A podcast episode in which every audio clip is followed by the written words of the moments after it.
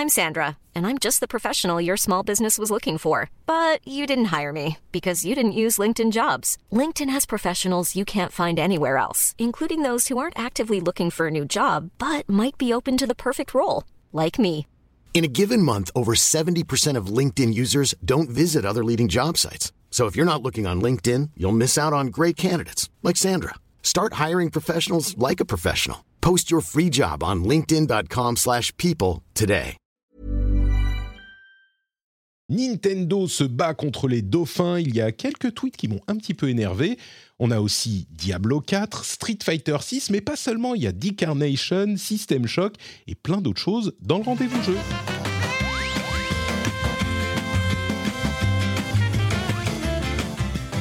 Bonjour, bonjour, bonjour à tous et à toutes. Je sais que vous êtes là pour parler et pour entendre parler de Street Fighter 6. Nous allons y venir tout à l'heure, un petit peu plus tard, avec un co-animateur euh, de charme et de talent qui va nous rejoindre en cours d'émission. C'est Tamalou qui devrait arriver tout à l'heure, j'espère. Mais avant ça, on a plein de choses, plein de choses dont on doit vous parler. Je suis Patrick Béja, nous sommes en juin, mois béni 2023, et c'est l'épisode numéro 296 du rendez-vous jeu dans lequel, dans lequel j'accueille euh, une fois de plus J.K. Loret qui se joint à nous pour nous parler de Oui. jeux qui ne sont pas. de jeux dont, tout le monde se fout en fait j'ai l'impression enfin, en tout cas toi j'ai l'impression que tu t'en fous mais moi moi Non, j'insiste un peu quand même hein. C'est compliqué, Parce que- non, compliqué parce que attends la, la semaine dernière il y a deux semaines on a fait on a fait du Zelda pendant deux heures moi je reviens à ma ligne éditoriale quoi des, des FPS moches euh, des, des jeux d'horreur en pixel art voilà c'est ça c'est ça le vrai jeu c'est vidéo bien, c'est bien. mais, Mais tu euh, sais, voilà. Quand, quand tu as un, un- un- un feu de bois immense qui brûle, c'est difficile de voir la, la, la, la torche qui, le- qui, qui est embrasée derrière. non Même si les deux sont tu de grande euh, qualité. métaphore, non, mais- tu vois, non, oui c'est vrai ceci étant dit, je, je- je viens de me rendre compte quand même, on est en le juin 2023, c'est quand même un mois où il y a un nouveau Diablo qui sort, un nouveau Street Fighter un nouveau Final Fantasy. Bah oui. On est quand même en, en quelle année on est quoi C'est assez, assez fou quoi. Eh ben, c'est 2023. Welcome to 2023, avec Mm. euh, en plus de JK et de moi-même le rire malicieux que vous avez entendu à l'instant. C'est celui de TMDJC qui se joint à nous, qui a pris un, un- j'allais dire un avion, mais c'est pas très écolo. Donc un, il a son vélo pour venir de bas gros fait. point et, et Exactement. et arriver chez nous. Salut TMDJC, comment ça va? Ça va très très bien. Bonjour à vous deux. Merci d'être avec nous. Et du coup, euh, je peux te poser en live cette question qu'on te pose tout le temps, euh, parce que j'ai pas bien correctement préparé les choses et je n'ai pas discuté avec toi suffisamment avant l'émission. Les enfants malades, tout ça. Euh, TMDJC, on me, on- de sources sûres, j'ai entendu que, que c'est euh, The Grandmaster DJ, c'est ça Mais c'est, c'est quoi? C'est pas loin en fait. euh, Ah. euh, C'est un pseudo à la con, un cinq lettres que je me balade depuis, euh, depuis tellement longtemps qu'Internet n'existait pas. Et euh, c'est la contraction en cinq, lettres, de mon premier nom de scène qui était effectivement The Master DJ Crazy, parce que j'ai commencé par le hip-hop. euh, Crazy voilà, au tout début des, des, des années euh, 90. Et du coup, euh, en connaisseur de hip-hop, tu cringes un peu quand tu vois euh, le, le- le look de Street Fighter 6. Un tout petit peu. Pas, c'est pas dramatique, mais Alors, je, je ne cringe pas parce que je suis quelqu'un d'assez ouvert. ouais. Euh, et que je, je- et que voilà de maintenant je, je pense que chacun voit midi à sa porte mais on est passé par plein de styles graphiques euh, différents pour Street 6 et, et c'est pas forcément le pire euh, euh, Hmm. qu'ils aient fait donc euh, ça va. Euh, on pourrait après discuter de l'OST mais mais on- ça va être Ouais, long va- donc va euh, un jour si tu discuter. veux on, on- on se réunira et on, on en parlera longuement euh. De tous les aspects, tous les aspects de la. il y a beaucoup à dire hein, sur Street 6 Euh, donc, merci à tous les deux d'être là. Comme je le disais, Tamalou devrait nous rejoindre un petit peu plus tard. Euh, mais en attendant, je vais remercier Lancelot Davizard, qui est le producteur de cet épisode, qui a trouvé le niveau super secret sur patreon.com slash rdvjeux et qui soutient au niveau incroyable qui lui permet d'être mentionné chaque mois euh, dans l'émission. Donc un grand, grand merci à toi, Lancelot, et un merci à tous ceux qui soutiennent le rendez-vous jeu. Si vous appréciez ce que nous faisons, vous pouvez aller sur patreon.com slash rdvjeux et soutenir l'émission. Les news du moment. Avant qu'on parle des jeux, il y a quelques news quand même. hein. Quelques-unes, pas énormément, mais quelques-unes. Et on commence avec une news qui fait mal. peut-être aux fans de Nintendo ou peut-être aux fans de Nintendo illégal. Comment dire? Le la hmm, le l'émulateur Dolphin, qui est un émulateur GameCube et Wii et Nintendo Wii. Alors le monde des émulateurs, hmm, il faut commencer par le début peut-être. Est-ce que c'est illégal d'avoir un émulateur? Jusqu'ici, a priori, non. Ça n'est pas illégal parce que euh, il y a la reproduction de composants que euh, vous pouvez avoir si vous avez le matériel en question. Et comme personne de la police vient regarder si chaque Pékin qui download un, euh, un émulateur a bien la console correspondante, encore que sur le le bio, c'est euh, ce genre de choses. Je ne sais pas si c'est exactement la même chose que. En fait, c'est un, un, chouïa, c'est un chouïa plus compliqué euh, en vrai. C'est-à-dire que tout dépend de quel aspect tu parles euh, en termes d'émulation, et c'est plein de choses qui qui sont imbriquées les unes dans les autres. Et en, plus, le droit n'est pas le même dans tous les pays. Donc déjà, ça, ça dépend où, où on se place et de quoi on parle. Si tu parles effectivement de l'émulation de la machine en elle-même, c'est absolument pas illégal de posséder ou même de développer un, un, émulateur, si tant est que certaines structures, je pense à Sony par exemple, qui, qui protège de brevets certains aspects du, matériel, euh, ne, ne, déclare pas que bah, ça fait partie des choses que tu n'as pas le droit de regarder. Le BIOS, par exemple, euh, c'est une partie que, que, tu ne peux pas posséder normalement, qui est complètement liée euh, à, la console physique, qui est une partie à la fois hardware et software. Et donc, bah, c'est pas hum, normalement, tu ne peux pas faire tourner un émulateur sans BIOS en tout cas pour les consoles modernes. Donc, du coup, tu ne peux pas avoir d'émulateur légal, fonctionnel aujourd'hui sur les consoles récentes. Sauf si tu l'as chez toi, auquel cas, bah, c'est une reproduction. Même si tu l'as chez toi. Même si tu l'as chez toi, tu n'as pas, le droit de Tu n'as pas le droit de reproduire le BIOS, par exemple. Donc, euh, ce n'est pas une question de j'ai ma, ma console. C'est un peu comme quand tu dis euh, j'ai mon jeu, j'ai le droit d'avoir la ROM. Pas du tout. Légalement, pas du tout. En fait, quand tu achètes un jeu, réellement, tu n'achètes pas le jeu, tu loues la possibilité d'y jouer, ce qui n'est pas exactement la même chose. Enfin, tu achètes la licence pour, pour il y a pouvoir. le concept de copie privée qui s'applique pas là-dessus, qui s'applique pas à l'émulation, en tout cas, j'ai l'impression. Exactement. Et du coup, oui, parce que moi, c'est ce que je pensais. La ROM, en fait, tu as le droit de la télécharger. Enfin, c'est accepté. Si tu as le jeu chez toi. C'est toléré, c'est euh, pas légal. Ouais, c'est pas légal, c'est toléré. C'est la petite subtilité en fait, parce qu'on dit voilà, tu n'as pas le droit de le faire. Non, légalement, tu n'as pas le droit de le faire, mais on va pas t'embêter pour ça. Hmm. Et justement, c'est une zone grise, c'est une vraie zone grise. Quoi.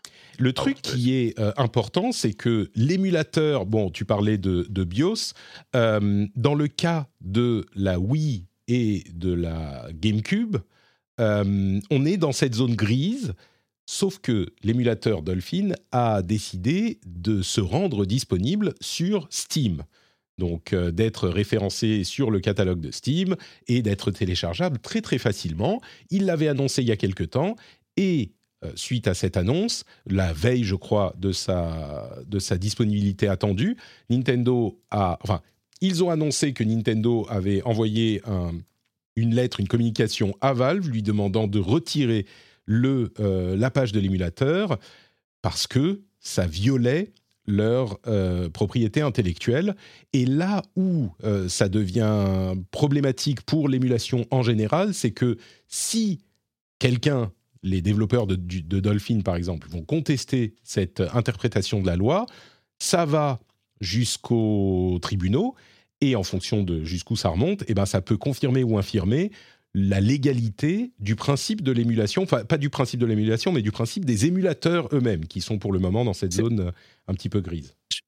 Je me, permets de rebondir sur ce que tu es en train de dire parce que cet aspect-là, il est, pour moi, il est essentiel. C'est-à-dire qu'on on parle d'une problématique. Alors, moi, je suis très embêté pour, euh, pour l'équipe de, développement de, de l'émulateur en question, mais c'est un petit problème par rapport à ce que ça risque d'amener par la suite. C'est-à-dire qu'aujourd'hui, quand tu parles d'émulation, il y a effectivement l'aspect légal, il y a l'aspect, effectivement, je vais peut-être pouvoir jouer à des jeux que je n'ai pas achetés ou que je n'ai pas joué très bien, euh, ou que je n'ai pas loué très bien, mais surtout, il y a l'aspect euh, préservation du jeu vidéo. Et ça, moi, c'est un des des aspects qui m'embêtent le plus, c'est-à-dire qu'aujourd'hui, grâce à l'émulation, tu peux faire aussi ton éducation vidéoludique, euh, tu peux découvrir des choses que tu, euh, qui ne sont plus achetables aujourd'hui ou qui ont été euh, perdues. Et on, le sait aujourd'hui, je discute régulièrement avec la fantastique équipe d'Emo 5.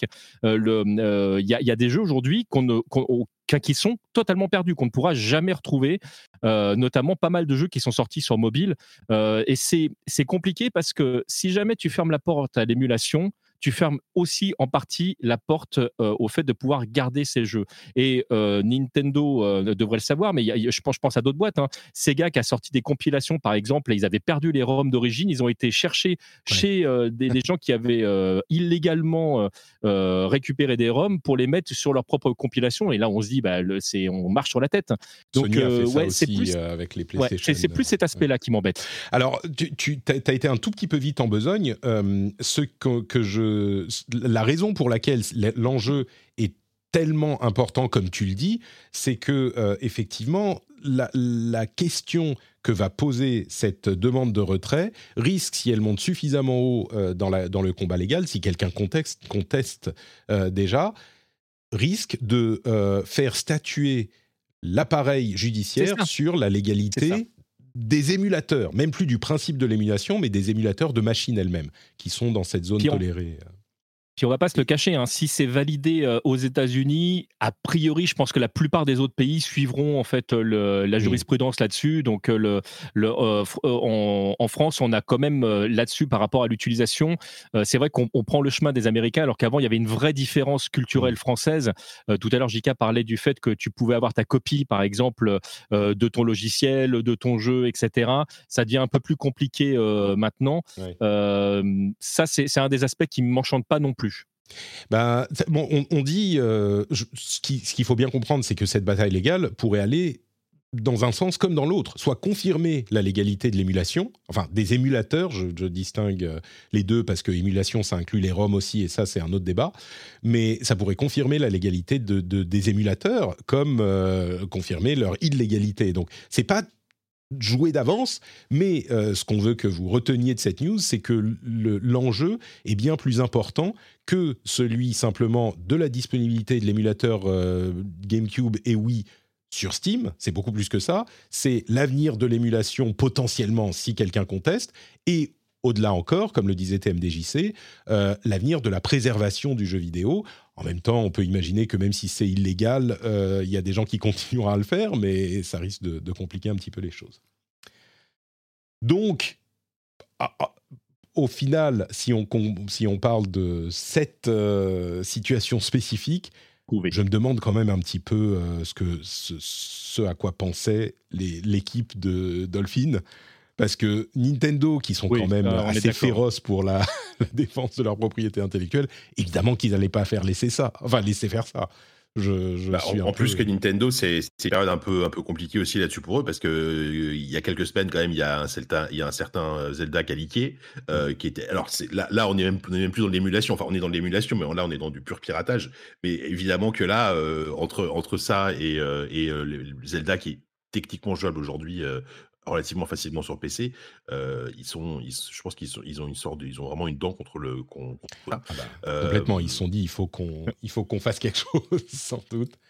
Euh, mm. je, précise évidemment que on n'encourage pas le, le, piratage. Autant, autant je suis totalement pour l'émulation et tout ce que ça apporte derrière. Autant évidemment, quand un jeu vient de sortir, je comprends tout à fait qu'un éditeur soit pas joyeuse de le voir débarquer quelques jours avant sur d'autres plateformes. Mais sur le papier, si on regarde euh, techniquement en théorie, euh, il n'y a pas vraiment de différence entre une émulation. L'émulation des consoles plus anciennes est tolérée parce que c'est un business qui n'est pas important pour euh, les constructeurs. Mais sur le papier, il n'y a pas de différence entre l'émulation d'une Switch et l'émulation d'une GameCube. Bah, c'est parce qu'il y, a, il n'y a plus d'exploitation commerciale. Enfin, il n'y a pas d'exploitation commerciale. Enfin, voilà. Techniquement, pas d'exploitation commerciale de la console, mais les jeux, ça dépend peuvent être pas au même niveau. Quoi. Peuvent être, euh, Ça dépend à qui tu poses la question. C'est pour ça que mm. Nintendo déteste, par exemple, l'émulation. Ça fait partie de leur business model, en fait, de, de, de, te remettre régulièrement les, les, mêmes jeux, voire de mettre eux-mêmes des émulateurs pour que pour tu puisses jouer à leurs mm. anciens jeux. Donc, en fonction de ce que tu payes, tu pourras jouer à plein de, consoles différentes bah sur ta Switch. Euh, Capcom n'est pas super fan de l'émulation, par exemple. Bon, écoutez, en tout cas, euh, c'est clairement la sortie de, ce, de cet émulateur Dolphin sur Steam a été arrêtée, mais ça pourrait devenir, alors soit personne va rien dire et du coup euh, tout le monde revient au status quo et, et en fait euh, dans le bar du Nouveau-Mexique en, en, 1882 tout le monde baisse les flingues. Je sais pas si mes dates sont justes hein. tout le monde baisse les flingues et disent ok bon 83 on peut continuer à, on, on, peut continuer à boire notre whisky soit ça commence à tirer et ça pourrait avoir des conséquences importantes pour le monde de l'émulation et euh, de la sauvegarde du patrimoine vidéoludique. Bon, euh, d'autres petites infos que je voulais traiter également. Euh, une série de tweets qui m'ont un petit peu énervé. Est-ce que je peux faire le, Patrick, comment dire, Patrick Rent, Patrick pas content? Généralement, je suis bah, Écoute, c'est relativement rare, donc vas-y. Ouais, c'est ça. Généralement, tu veux qu'on chante pas content derrière ou pas? Non, ça va, ça va, c'est bon. Euh, mais alors, quelques tweets qui m'ont, en, naviguant sur Twitter, je, me suis dit, le premier, c'est Jeff Keighley, contre qui je sais qu'il est assez controversé dans l'univers du jeu vidéo. Hein, c'est le, le comment dire le, le, type qui a volé le 3 ou qui est en train de voler le 3 qui euh, produit les Game Awards notamment et le Summer of Games euh, qui est un ancien journaliste, qui a été impliqué dans différentes euh, controverses plus ou moins graves, on va laisser ça à, ce niveau, et qui est également le petit ami caché de Hideo Kojima, qui l'invite à toutes les sauces tout le temps dès qu'il peut. Oh, regardez, je connais Kojima, je connais Kojima. Et depuis l'annonce du remake de Metal Gear Solid 3, il n'a de cesse d'embêter les euh, gens du compte Twitter de Metal Gear Solid officiel. Alors, j'exagère, mais j'ai l'impression qu'à chaque fois que le compte tweet un truc, lui, il répond derrière en disant Eh, mais c'est qui le créateur du jeu? Eh, mais euh, d'où ça vient ce remake? Eh, mais euh, vous, pouvez, vous voulez pas dire le nom de Kojima? Kojima, Kojima, c'est genre. Le, mec qui est tellement, genre, qui vient pour défendre quelqu'un qui euh, ne peut sans doute pas le faire lui-même, mais qui a sans doute pas forcément envie qu'on le fasse pour lui, que ça, ça, devient irritant et, un peu cringe. La première fois qu'il l'a fait, c'est genre, ouais, bon, ok, Jeff Kelly, t'aimes bien Kojima, très bien. La deuxième fois, euh, ça a commencé à devenir ridicule. Au bout de 3-4 fois, tu te dis, j'exagère, peut-être qu'il l'a pas fait 3-4 fois, mais même depuis la deuxième fois, quand Metal Gear Solid, le compte officiel, tweet euh, alors euh, il y a un truc sur euh, regardez ça, ça c'est l'histoire de Metal Gear, Metal Gear et qui répond eh mais qui a créé ce jeu à votre avis? Alors attends, si ça se trouve, il sait, vraiment pas, il voudrait juste qu'on lui, réponde. je veux dire, il y a, le pauvre quoi, ça arrive. Hein. Tu vois, euh, derrière, il met, il met un stropole au mode bon, bah alors, euh, réponse 1. La réponse D, la réponse D, la réponse Yoko Kano, réponse 2. Konami a euh, très mal vécu la fin, enfin très mal vécu, ils ont été très malhonnêtes, très incorrects, c'est le moins qu'on puisse dire avec Hideo Kojima, leur créateur star. et donc, Konami ne veut pas mentionner le nom de Kojima pour parler de Metal Gear, ce qui forcément donne une situation un petit peu ridicule, un petit peu cocasse. Mais Jeff Keighley, tu vois, il y, a une limite entre euh, j'aiguillonne un petit peu et je deviens juste relou.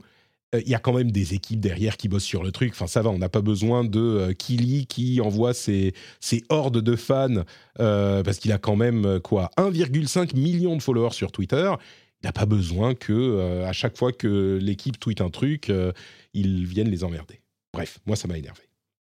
Oui, surtout, enfin, en vrai, surtout, ça, emmerde les community managers, ça emmerde pas vraiment les boîtes en plus, donc. Euh, mais oui, c'est ridicule. Et bon, et oui, rappelons que, mais c'est pas comme si, comme tu le disais, c'est pas comme si on savait pas qui a créé Metal Gear, quoi. Donc là, ça fait vraiment, je, je je ne comment dire, j'aime pas ce genre de description euh, euh, vulgaire, mais on a vraiment l'impression que Jeff Keighley a envie de sucer Kojima et que ça va quoi. Propose-lui un date euh, quelque part. Patrick, quand il est énervé, ça. Non, mais ça, ça me frustre parce que. 18 hein. C'est c'est genre comment dire, c'est Jeff Keighley qui se met en position de je connais Kojima et donc je veux le défendre parce que c'est mon pote et c'est à la fois ridicule et, comment dire, c'est ridicule et c'est un moyen. Voilà ce qui, ce qui me frustre, c'est que ça instrumentalise le combat et la, la, les problèmes qu'il y a eu entre Kojima et Konami pour mettre Jeff Keighley en avant, en fait. Tu vois, c'est genre, euh, il, saute sur le truc pour dire, eh, mais regardez-moi, regardez-moi, regardez-moi. Donc, non, mais ça, de toute façon, c'est pas la première fois. Enfin, dans, dans un autre registre, c'est lui qui avait tweeté euh, un, quart d'heure après l'annonce de, que le 3 est annulé. et euh, eh, on vous rappelle que le Summer Game Fest est cette année. Enfin, c'est des petits moves un peu mesquins, tu vois. Et, ah, mais d'habitude, ça me gêne pas. Je sais pas pourquoi là sur celui-là, ça me, ça me gêne plus que parce que le reste, c'est de bonne guerre, tu vois, entre le 3. moi, je suis plus gêné par le tweet sur le 3 que, que, ah que le tweet là-dessus. Ouais, là, c'est vraiment, c'est vraiment le, le, cadavre est à peine chaud et, et voilà, encore chaud. Que, voilà, moi, je, suis assez d'accord avec JK là-dessus, mais je rappellerai quand même que vous avez dit euh, tous les deux un mot essentiel. Vous avez tous les deux dit Twitter. Donc, à partir de là, euh, bon, je, pense qu'on peut fermer le dossier.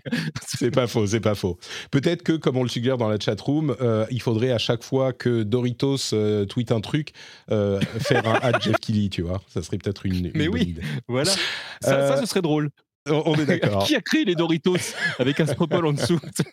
Non, mais tu sais faire des trucs genre ah, c'est la c'est la gate vers euh, le, Doritos euh, pour en manger trop. Enfin bon bref.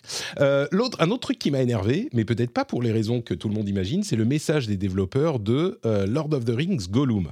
On en parlait la semaine dernière. Lord of the Rings Gollum a été extrêmement mal accueilli. le jeu a d'énormes problèmes alors, des problèmes techniques en partie, euh, des problèmes de conception surtout, et suite à la sortie et aux reviews euh, assez dramatiques, euh, le développeur Dedalic Entertainment a tweeté un message qu'on commence à voir à peu près partout dans le monde entier, à chaque fois qu'il y a un jeu qui sort qui est un petit peu critiqué.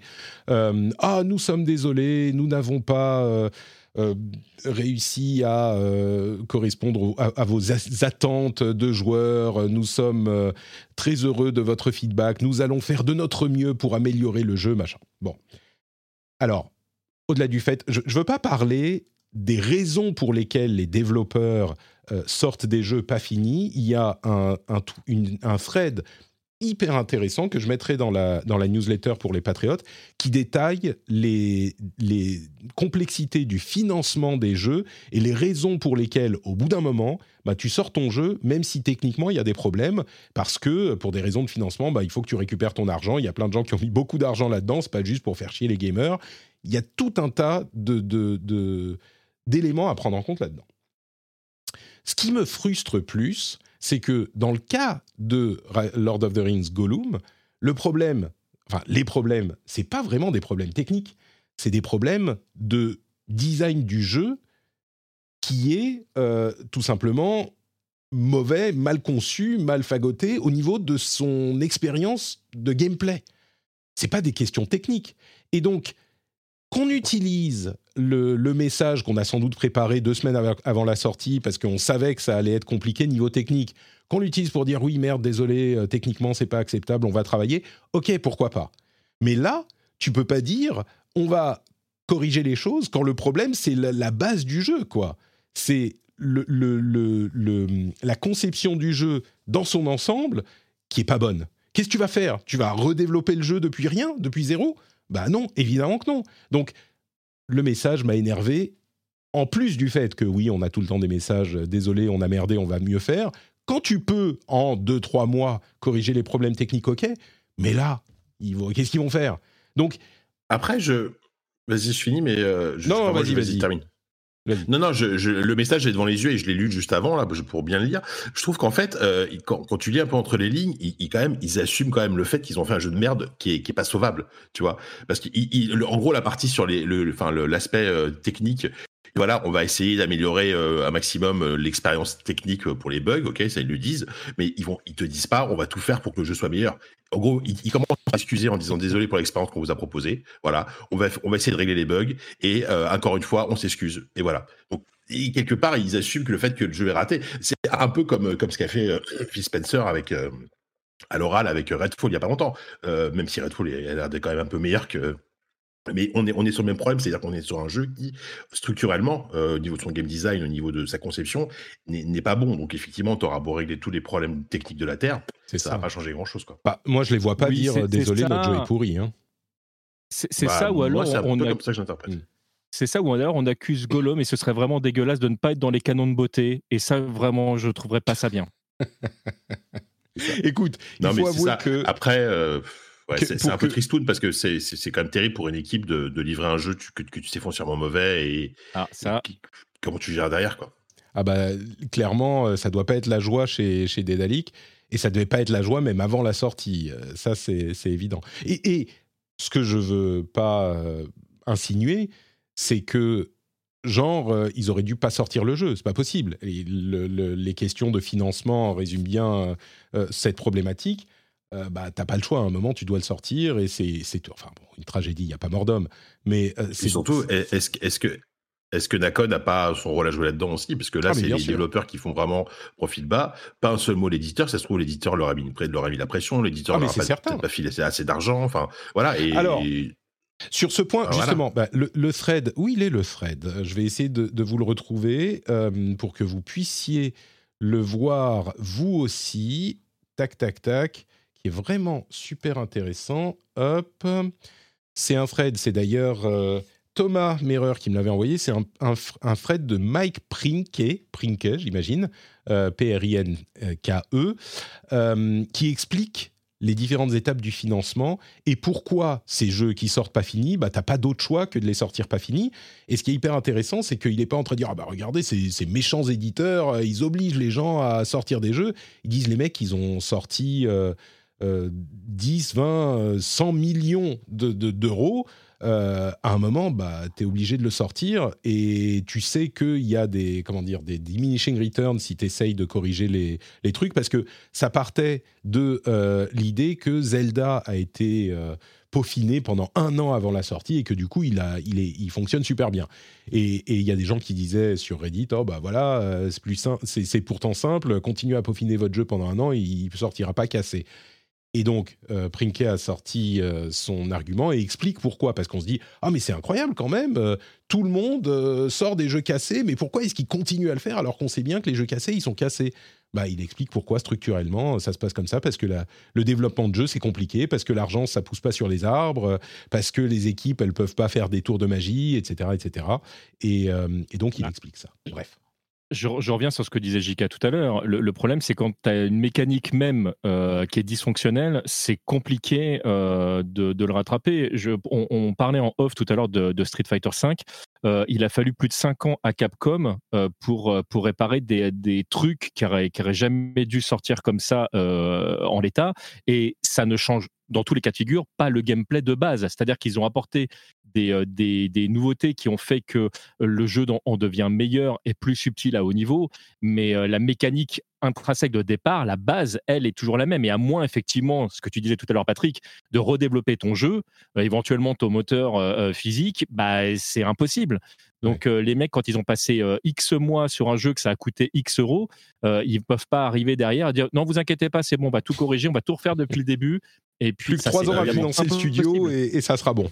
Bah, sur, tous les cas de jeux comme ça qui ont été sauvés, c'est des, des, jeux typiquement des MMO, des jeux services, euh, etc. Donc, qui peuvent, euh, qui, ont un potentiel pour être sauvés. Là, c'est un jeu solo, euh, c'est mort. Et, et, en l'occurrence, ce qu'il explique Prinket dans son, dans son thread, c'est que ce que tu peux corriger en décalant de un mois, deux mois, trois mois, même cinq mois, c'est des problèmes techniques. Et ils sont rendus compte, à force de sortir les jeux, que à la base, les problèmes techniques n'affectent pas tellement les ventes. Euh, si tu as des problèmes techniques, bah, les ventes qui sont importantes, c'est celles du premier jour, deuxième jour, troisième jour, à moins que ça soit une catastrophe industrielle, euh, bah, ça va pas changer les choses au-delà de ces quelques premiers jours. Et, du coup, si tu décales de six mois pour continuer à développer et pour corriger ces problèmes techniques, tu vas en fait, en quelque sorte, perdre de l'argent parce que de toute façon, ça, n'aurait pas changé quoi que ce soit que tu le sortes. Donc, euh, bah, bon, bref, pour ce qui est sûr, c'est que ce qui est sûr, c'est que Gollum, euh, ils vont pas reprendre le développement au départ. Donc, euh, bon, s'ils corrigent les, c'est un peu, s'ils corrigent les, défauts techniques sur un jeu qui de toute façon euh, est, très mauvais, je pense, ne se vendra pas c'est pas travailler sur un, sur un cadavre, tu vois, euh, quel est l'intérêt à la limite. Hmm. À la limite je, bah, si, vous me, si vous me permettez cette image pour que les gens qui, qui, nous écoutent comprennent bien la différence, parce que c'est vrai que quand tu n'es pas dans le développement, c'est pas toujours évident de comprendre pourquoi il y a certaines choses qui sont corrigeables et pas d'autres. Imaginons que vous ayez fait construire une maison et que vous arriviez dans les lieux, vous dites, moi, la couleur des murs me convient pas du tout, euh, ça, faut me le changer. Bah, c'est pas très compliqué. La personne va arriver avec euh, sa peinture derrière, son pinceau va refaire. Vous arrivez, vous me dites, moi, la fenêtre, je l'aurais pas mis là, je l'aurais plutôt mis là. C'est un peu plus compliqué. Il va falloir euh, casser le mur, il va falloir déplacer la fenêtre, refaire le mur, etc. Mais c'est faisable avec un petit peu d'euros. Mais si vous dites euh, les, fondements de ma maison euh, sont pas bien, voire moi je veux pas ma maison là, mais je la veux sur un autre terrain, là ça va plus du tout être la même chose. Et il faut bien comprendre. Et là, là avec l'histoire de la maison, on le comprend facilement. Mais un jeu vidéo, c'est la même chose. C'est-à-dire qu'une fois que les bases et les fondements sont posés, tu changes pas de lieu comme ça ou tu changes pas les fondations de ta maison comme ça c'est même pire. Il euh, y a beaucoup de gens qui se rendent pas compte à quel point le fun du jeu ne coalesce qu'à la fin du développement. Genre vraiment dans les derniers, la dernière année, parfois dans les derniers mois. Euh, et du coup, peut-être que sur le papier, dans les, dans les réunions de design, euh, les gens de Dédalic se disaient ouais ça ça va être sympa, ça ça va bien fonctionner comme ça, ça ça va être quand même relativement fun et qu'ils n'ont pas trouvé le fun dans leur jeu. Et au bout d'un moment, bah oui, tu arrives au bout du compte, euh, tu sais pas quoi faire. Est-ce que je dois le sortir? Est-ce que je dois continuer à reprendre les fondations, les fondements depuis le début? Parce que dans ta maison, tu peux faire des plans d'architecte, tu sais plus ou moins à quoi ça ressemblera une fois fini. quoi. C'est quand même assez précis. Dans le jeu vidéo, euh, c'est pas du bah, tout. Normalement, tu devrais. Hein.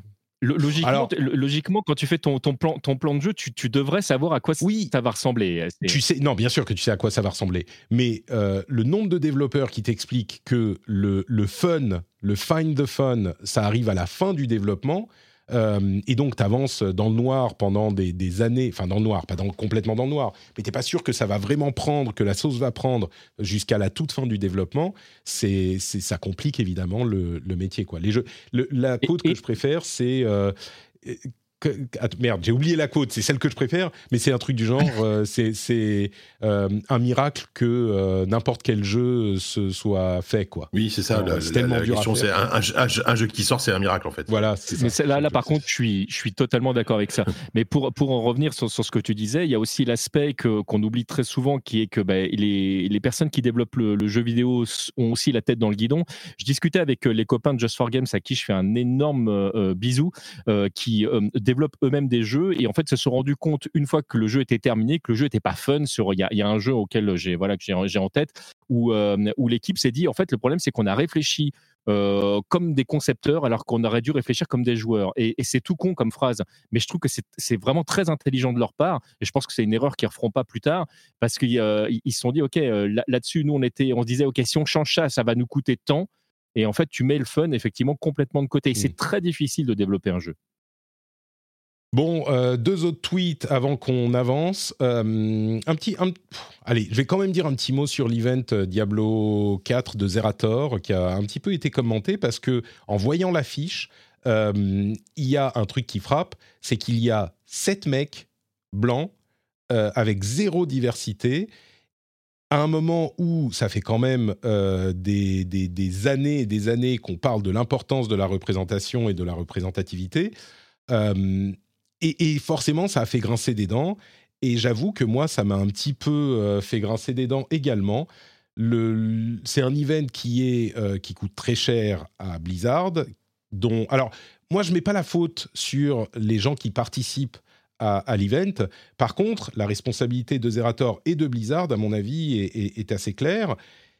Et on a, on a lu beaucoup de choses du genre, oui, euh, c'est des potes qui veulent faire une partie ensemble, machin moi, ça me convient pas. Quoi. Il y a un moment, euh, avec des grands pouvoirs, euh, tu as de grandes C'est des potes qui sont payés grassement euh, par, par, un éditeur, donc faut arrêter. Quoi. Et il y a des gens qui ont dit ouais ils n'ont pas réussi à trouver de nana, c'est compliqué, tu comprends. Alors ça j'y crois pas une seconde. Tu, tu réussis. Enfin ils sont très bien payés. Tu as une visibilité énorme. Impossible que qu'il n'ait pas réussi à trouver au moins une ou deux nanas pour pour participer au truc.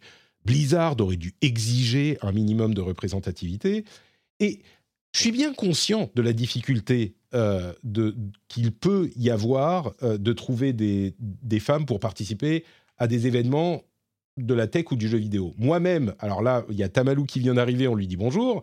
Euh, je suis en train de régler les caméras, mais j'essaye beaucoup d'avoir un petit peu de, de représentativité dans les émissions.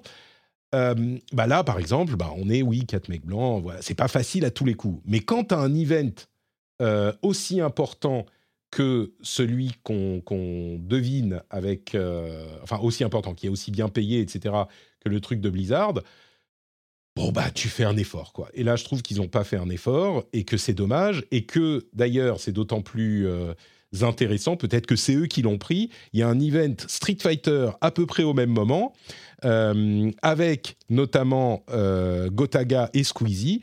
Et ben là, ils ont trouvé de nana, quoi. Ils, sont, ils ont trouvé Little Big Whale, Big Whale Magla, enfin... Mais il y en a plein, il y en a plein des streameuses, Oui, surtout, des, des que, filles qui seraient... surtout que dans le, dans le jeu de combat, des joueuses de, de qualité, il y en a vraiment beaucoup euh, aujourd'hui. Et que si Mm. Non, mais je veux jamais dire, tu pour- veux faire. euh, Pour, pour Diablo, si tu veux... C'est pareil pour Diablo. Hein. Tu vois, Mm. si tu veux trouver des streameuses qui seraient intéressées par le fait de participer à ce truc, tu, enfin, je suis désolé, tu peux en trouver quoi. Euh, elles sont pas toutes allées euh, chez Gotaga et Squeezie pour faire le truc avec Capcom. Après, C'est même encore du monde, plus simple aujourd'hui. ouais, C'est même encore plus simple aujourd'hui qu'il y a- quelques années. Euh, le- euh, euh, JK et moi, on s'est rencontrés autour de d'émissions qu'on faisait justement dans, dans le domaine du jeu vidéo. Et c'était euh, très important pour nous, justement, que ce soit pas que des hommes blancs qui parlent derrière le micro. Et au départ, oui, c'était compliqué parce qu'il y a, y a, y a 10-15 ans, quand tu faisais ce genre de truc, très souvent, tu avais des réponses parce que tu as beaucoup de femmes qui te disent Moi, je suis pas légitime pour, pour ça. Alors que si, elles le sont tout autant que, que, que les autres. Mais c'est- on n'avait tellement pas l'habitude Ouais. à l'époque euh, que, que ça se fasse. Et puis les retours derrière, hein, le- le- les streams où, euh, où tu as, le mec euh, derrière son, son clavier tout seul qui dit Eh, Pourquoi il y a une fille? Pourquoi Ouais. Bon, ça, c'est c'est super compliqué à gérer. Mais en 2023, aujourd'hui, effectivement, ne pas trouver des joueuses pour un événement de cette taille-là, c'est difficilement compréhensible. Il n'y a, a- il y a- a aucune excuse. Enfin, tu as raison, en 2020, surtout en 2023. Quoi. Oui, à la limite, il y a 10 ans et encore. Enfin, moi qui, qui, euh, qui fais des émissions donc tech et gaming, euh, je peux vous dire, pour la tech, j'ai un peu de mal. Il y a, y, a, y a des femmes qui travaillent dans la tech, évidemment, mais elles sont très sollicitées, machin. Avec Twitch, il y a des, des femmes euh, qui sont dans le jeu vidéo. Enfin, moi, j'ai- encore moins de mal dans le jeu vidéo que dans la tech à trouver des, des participantes. Bon, parfois, effectivement, je n'y arrive pas, mais euh, pour un événement comme ça, pff, je trouve que... Bon, après, comme je disais, c'est... c'est- Je suis pas en train de dire faut cancel machin, faut...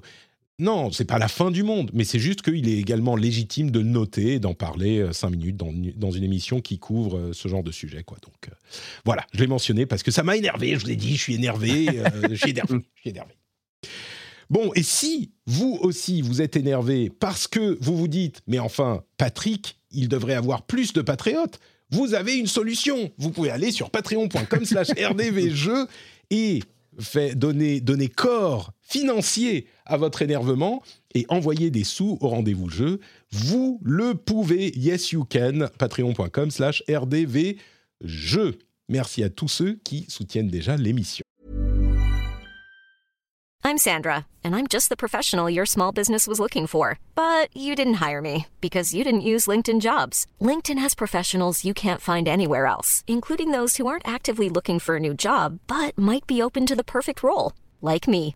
In a given month, over 70% of LinkedIn users don't visit other leading job sites. So if you're not looking on LinkedIn, you'll miss out on great candidates like Sandra. Start hiring professionals like a professional. Post your free job on linkedin.com/people today. When you make decisions for your company, you look for the no-brainers. And if you have a lot of mailing to do, stamps.com is the ultimate no-brainer. It streamlines your processes to make your business more efficient, which makes you less busy. Mail checks, invoices, legal documents, and everything you need to keep your business running with stamps.com. Seamlessly connect with every major marketplace and shopping cart.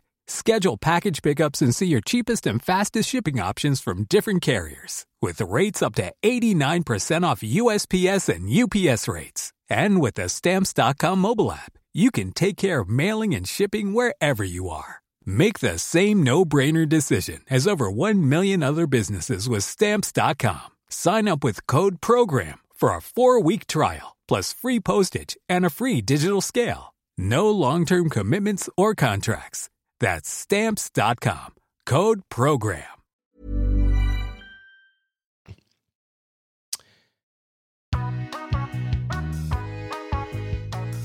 Il y a la pause encore. J'ai failli dire un truc. Et puis on m'a expliqué non non mais Patrick faut pas que tu dises quand tu vas lancer un truc avec le jingle ça passe beaucoup mieux si tu appuies juste sur le bouton pour lancer le jingle tu dis pas et maintenant on va parler d'eux et, et c'est en cours je m'améliore comme à Street Fighter petit à petit je m'améliore, et en l'occurrence, j'y étais presque. Ma, ma combo a, a- a presque passé, genre la moitié est passée, puis ça a whiffé sur le truc, j'ai appuyé sur Tu le n'as mauvais pas bouton. confirme. C'est ça, c'est exactement. Exactement. Tiens, je peux Euh, faire une toute on- petite parenthèse, juste très rapide, il y a une breaking news intéressante parce que c'est lié au sujet dont on parlait tout à l'heure. Il y a Jason Schreier qui vient de sortir une enquête sur le making of de Redfall. Donc, je pense qu'il va y avoir beaucoup de choses intéressantes à apprendre. Hmm. Donc On ça, je vais régaler de lire ça dès, dès que j'aurai le temps Ouais, tout à fait, tout à fait. sur Bloomberg. Voilà. Breaking Euh, news. Il faut, du coup, on va s'abonner à Bloomberg, c'est ça? Euh, les patrons, les patriotes là, si vous voulez, c'est pas, c'est pas donné. Peut-être qu'on pourrait prendre un compte euh, général du rendez-vous jeu à Bloomberg. pas donné Bloomberg, Vous avez un nouveau message. c'est ça. Euh, donc, bah, avant de commencer à parler des jeux auxquels on a joué ces derniers temps, on va accueillir Tamalou qui est arrivé. Bonjour. Salut tout le monde. Comment ça va? Hello. Ça va très bien. Vous, désolé pour le retard, hein, j'ai fait au plus vite. Mais c'est c'est parfait, c'est parfait. On n'avait même pas commencé à parler des jeux. T'as couru dans le métro, t'as as fait Ah, j'ai 2000 j'ai à pris la voiture. Bon, j'ai j'ai, euh, ça va. J'ai à peu près respecté les limitations de vitesse, on va dire. Non, mais pas à peu près. T'as respecté. On est, on très sérieux. Non, la question que tout le monde se pose, c'est est-ce que tu run, tu rush ou tu dash en fait? C'est surtout ça. Donc, comment tu Euh, déplacements? là, j'avoue qu'il y a eu pas mal de dash. Ouais. Il y avait pas mal de dash. Bon, merci d'être avec nous. Comme je le disais en début d'émission, tu as euh, testé Street Fighter 6 pour JVM. Et du coup, Mhm. tu vas pouvoir nous parler des aspects qu'on ne connaît pas, malgré nos, nos heures et nos heures sur les bêtas et les démos, TMDJC et moi. Euh, mais ça, ça sera dans un tout petit moment. Avant, j'aimerais, parce qu'on va se lâcher hein, sur, euh, sur Street Fighter, on va parler que de ça à partir du moment où on commence. hein. Euh, j'aimerais qu'on parle un petit peu de quelques autres jeux dont JK a... Ah oui, c'est bon, d'accord. Oui, c'est toi. C'est le moment où je vais parler pendant 10 minutes et après, et après vous allez m'entendre, c'est ça? Mais non, mais non, on va, on va tout à fait, on va tout Non, à non, fait te faire participer à nos discussions. Mm. Euh, Decarnation. Dé- déca- décarnation. Alors, tu sais que moi, moi, je dis décarnation parce que le jeu est français et le, le- l'équipe du jeu, je crois, dit décarnation. Donc, euh, bon, ah, bah alors très temps, bien, décarnation. On, on- on dit ce qu'on veut. Euh, on ah, tu veux que je parle de décarnation en premier, d'accord Euh, Écoute, c'est un jeu moi, dont- que j'ai vu, que j'ai vu, euh, que j'ai vu passer à droite à gauche, Ouais. et dont on avait Mhm. parlé il y a quelques semaines, je crois, euh, et qui est un Ouais. petit peu surprenant. Donc, je serais curieux de savoir ce que ça donne. Ouais, c'est un jeu qui avait été présenté bah, au, au Summer Game Fest l'année dernière, je sais plus dans quel conf, et ça faisait partie des jeux qui m'avaient tapé dans l'œil parce que ça coche un peu tous mes, tous mes trucs que j'aime actuellement. C'est euh, bah, un jeu d'horreur psychologique euh, en pixel art, mais un, un pixel art qui est hyper, euh, hyper joli, hyper travaillé, etc. Je vais pas en parler longtemps parce que, parce que franchement, c'est vraiment le jeu qu'il faut faire, il faut, faut le découvrir en fait pour l'apprécier. Juste euh, expliquer ce que c'est, c'est un jeu, on, on dessus, c'est un jeu avec un gameplay assez simple, euh, avec euh, voilà un petit, un petit peu de jeu d'aventure vraiment très basique où tu dois attraper des objets, etc. Mais il n'y a rien de compliqué. Et euh, régulièrement des petites phases de gameplay, euh, typiquement euh, euh, des, des, des, phases de rythme, des phases de, d'infiltration, etc. Mais voilà, c'est assez simple et c'est c'est pas vraiment pour ça qu'on va apprécier le jeu parce que c'est pas forcément le dire, c'est pas forcément des phases qui sont extrêmement réussies. Alors euh, moi, j'ai eu accès au jeu en avance et, euh, les développeurs m'ont dit euh, il y aura un rééquilibrage qui sera fait au moment de la sortie euh, sur, sur ces phases de gameplay qui certaines sont un peu un peu un peu pas terribles. Euh, mais c'est surtout en fait tout simplement l'histoire et l'ambiance et la proposition ar- artistique qui est absolument absolument absolument réussie. Euh, rapidement, on, incarne donc ça, parle d'une jeune femme à la fin des années 80, ça se passe 1989 et on, incarne donc Gloria qui est une une danseuse de cabaret. Et ce qui est intéressant, c'est qu'on est vraiment une période, euh, une décennie où il y a une sorte de bascule. En fait, le cabaret, quelque chose qui est en train de disparaître. Elle-même, en fait, elle a 30 ans et malheureusement, dans ce milieu-là, euh, on commence à lui faire comprendre qu'elle commence à être un peu vieille, etc. Et il y a tout un, tout un truc par rapport à, son rapport à son, à son corps et surtout au regard que les, gens portent sur elle. Et quand je dis les gens, beaucoup les hommes. Et ça, et ça, c'est vraiment au centre du Et c'est vach- vachement, vachement bien, euh, bien écrit et bien amené. Puisque c'est Gloria, en fait, il va lui arriver quelque chose d'assez, d'assez dramatique, on va dire, et euh, qui va tenir quasiment en haleine pendant tout le jeu. Et euh, on va dire que pour un peu s'échapper par rapport à la réalité qu'elle est en train de vivre, elle va se, se créer une sorte de monde parallèle de son, son univers psychologique va se développer. Et c'est là que tout le côté fantasmagorique et un peu horrifique va, euh, va se mettre en place. Enfin, je ne sais pas si, enfin, quand, quand- quand on voit les trailers euh, visuellement, en fait, on est vraiment sur un. C'est un jeu qui a énormément d'influence du côté du cinéma. On pense évidemment au film de David Lynch, on pense à Cronenberg aussi par rapport au, ouais. au rapport au corps, à l'horreur, etc. On pense même à- au cinéma d'A- d'Aronofsky, Black Swan. euh, D'ailleurs, le, le, le, le cabaret dans lequel elle danse s'appelle le Black Swan, tu vois, donc il n'y a, pas Mm. vraiment, c'est assez évident. Euh, et aussi à, euh, je sais pas si vous avez vu euh, Perfect Blue de, Sato- de Satoshi Kon, euh, c'est probablement l'influence la plus go- la plus globale sur euh, le- du jeu parce que c'est vraiment ça parle beaucoup de ça quoi. C'est exactement Et, ce que euh, j'allais dire. Moi, c'est c'est la, c'est la rêve pour moi la, la plus Mm. marquante. Mais euh, Voilà, c'est oui, voilà, je pense que c'est enfin une des rêves principales. Et, et vraiment, c'est un jeu qui est formidable, qui te tient en haleine jusqu'à jusqu'à la fin. Ça, ça dure euh, comme comme tout, comme comme souvent que ce genre de jeu, c'est pas très long, ça se fait en moins de 6 heures. Et euh, c'est pas un jeu qui fait peur, c'est pas un jeu, c'est pas un- c'est un jeu d'horreur mais psychologique. Il y a, il y a pas il y a pas de jumpscare, il y a pas de choses comme ça. Par contre, c'est un jeu qui peut être par moments très oppressant, très étouffant, euh, Mm. qui aborde des sujets qui sont pas évidents. Euh, donc pareil, un trigger warning là-dessus. si vous êtes pas si vous êtes pas du si vous êtes pas trop de si vous n'avez pas trop le moral. Alors, c'est pas forcément un jeu qui est euh, hyper, euh, hyper nihiliste, etc. Il y, a, il y a vraiment des moments très euh, assez solaires dans le jeu, et, et tant mieux. Mais moi, c'est un jeu que j'ai beaucoup, beaucoup aimé et, et que je conseille bah, à tous ceux qui, ceux qui aiment aussi ce genre d'expérience narrative un peu Mm. assez originale. Donc c'est essentiellement narratif, c'est un jeu, tu l'as pas spécifié précisément, mais c'est un style graphique qui est proche de, on va dire, une très belle version de ce qu'on peut- ce qu'on aurait pu voir sur les consoles 16 bits. Euh, C'est ça, c'est un style 16 bits avec des, des personnages à- à- en pixel art avec des grosses têtes. Donc il il y a un côté très naïf et Ouais. c'est marrant parce que ça, ça, ça donne un, contre-pied par rapport à ce qui se passe Ouais, il y, a- y des moments où c'est euh, vraiment des visuels euh, de jeux d'horreur avec euh, des tentacules, des Ouais. membres, des gens qui. Euh, oui, oui. Mais, mais, mais du coup, c'est vraiment, c'est un jeu narratif. euh, c'est quoi Tu as très peu d'éléments de gameplay, comme tu le disais. C'est C'est un, essentiellement alors, tu cliques et tu c'est un jeu essentiellement narratif euh, qui avec, qui est avec beaucoup de dialogues, mais euh, qui sont euh, très vraiment très très bien écrits. Euh, donc c'est un jeu français, comme je disais, c'est Atelier QDB qui a, réalisé ce jeu. Euh, et euh, avec je te dis- et en fait régulièrement il y a des phases de gameplay donc qui, qui sont des petites phases. En fait il y a, y a, y a, y a beaucoup de phases de, de rythme parce que donc euh, Gloria étant, étant Mm. danseuse, il y a vraiment des séquences de danse euh, tout- tout- toutes bêtes où on va devoir faire euh, en haut, en bas, à droite, à gauche, euh, comme dans un jeu de rythme assez classique. Donc voilà.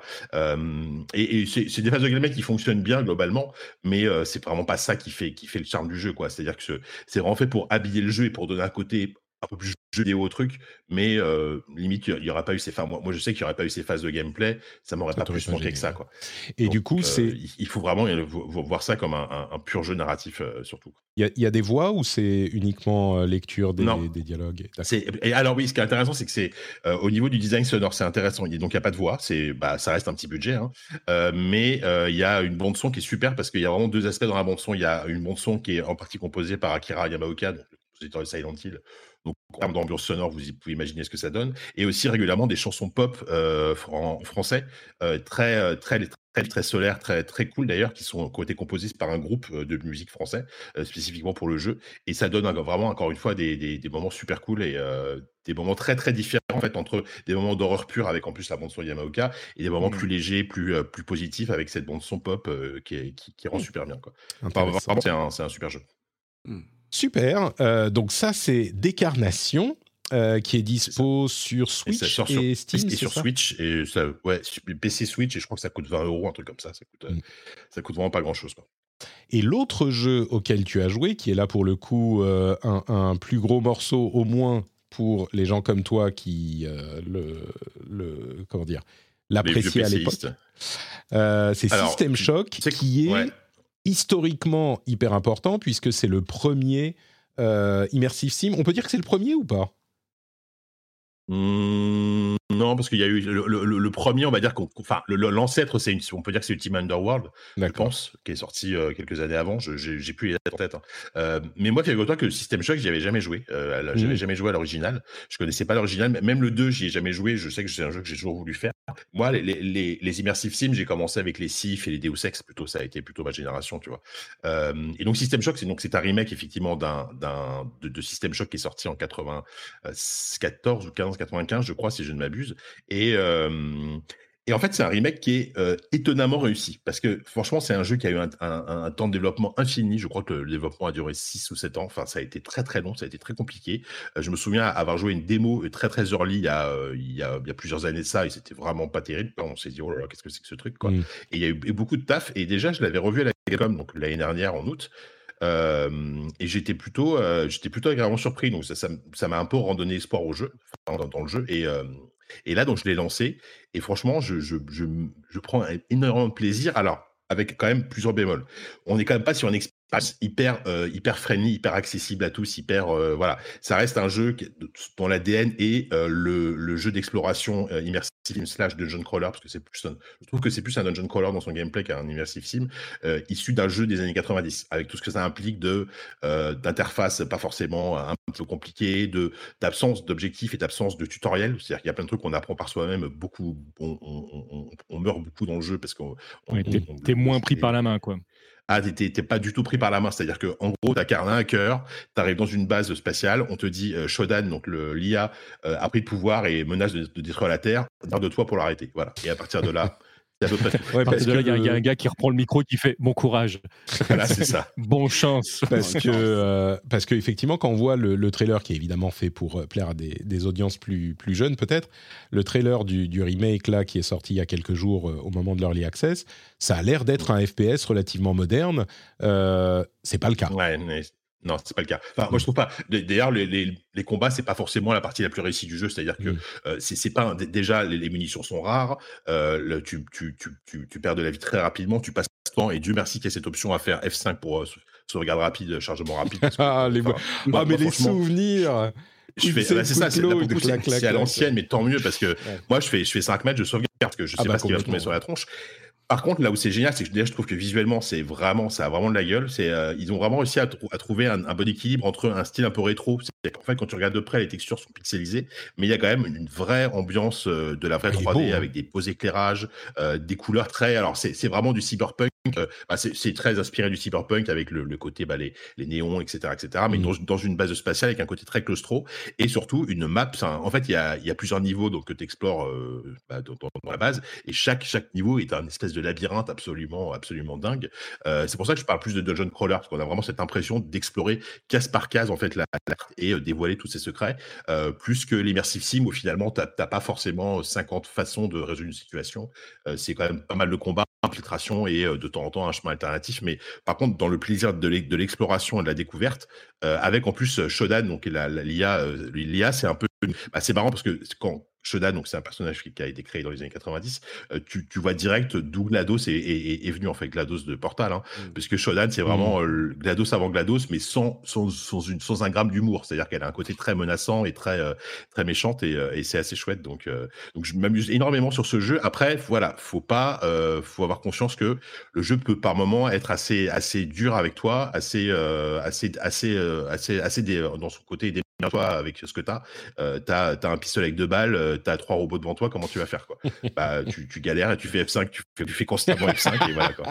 Mais, Heureusement, euh, tu as ton, ton arme la plus puissante, le euh, F5, F8. C'est ça, exactement. Qui, qui fonctionne toujours. Ouais. Ou, ou, ta verve, tu leur parles gentiment et tu t'essayes de voir s'il y a moyen de dédramatiser la situation. Ah. Est-ce que vous avez vraiment besoin de rentrer en conflit? Mmh. Non, c'est là que ouais. malheureusement, c'est pas aussi euh, immersif sim. C'est là que le côté immersif sim s'arrête, ouais, c'est ça, exactement. Mais euh, mais c'est une bonne surprise et moi je me suis euh, vraiment je, je, passe beaucoup de temps dessus là et c'est un vrai plaisir. Quoi. Il y a beaucoup de contenu, c'est une early access, hein, on est d'accord. Non, non, ah non, non, c'est ah, le jeu qui est sorti, d'accord. Okay. Ah, le, le, le, ouais, le, jeu, le jeu est sorti. Euh, je ne l'ai pas terminé, je suis peut-être à une 12 ou 13 heures de jeu. J'ai lu des reviews et sur, sur un, en, en, vidéo. Euh, on parle de 25 heures à peu près pour, pour finir le, la, la, campagne, enfin la campagne, l'histoire, l'histoire quoi. Donc c'est un pur jeu solo, bien sûr, il n'y a pas de multi ou quoi que ce soit, mais, mais euh, et, et, là, franchement, quand je vois ce qu'a fait Night Dive, donc les studios qui a fait le remake, je rêve d'un remake de System Shock 2 qui est, qui a, qui va dire qui est très, euh, qui, a, qui a vraiment une aura supérieure à System Shock 1. C'est un des premiers jeux de Ken Levine, donc le créateur de Bioshock d'ailleurs System Shock 2 et euh, je me dis un remake de System Shock 2 fait par fait, fait par avec autant d'amour ce serait, ce serait intéressant mmh. il est dispo sur toutes les plateformes sauf ouais je crois ouais. sauf la Switch bien sûr sur PC mais mais, mais oui toutes les plateformes genre Xbox One PS4 etc et même Linux et macOS donc vraiment ils, ils sont ouais. ouais. bah voilà euh, super, du coup, c'est euh, System Shock. Et je vous propose qu'on dise un petit mot sur euh, Diablo 4 avant de se lancer dans euh, Street Fighter 6, euh, parce que, bah, en fait, je savais que la, la, la euh, les reviews de Diablo 4 allaient arriver lundi. Je savais pas que les reviews de Street Fighter allaient, allaient, arriver lundi aussi. Donc ça a fait une semaine bien chargée. Et du coup, euh, Diablo 4, bah écoutez, les deux, en fait, Diablo et Street, ont eu des, euh, des notes extrêmement positives.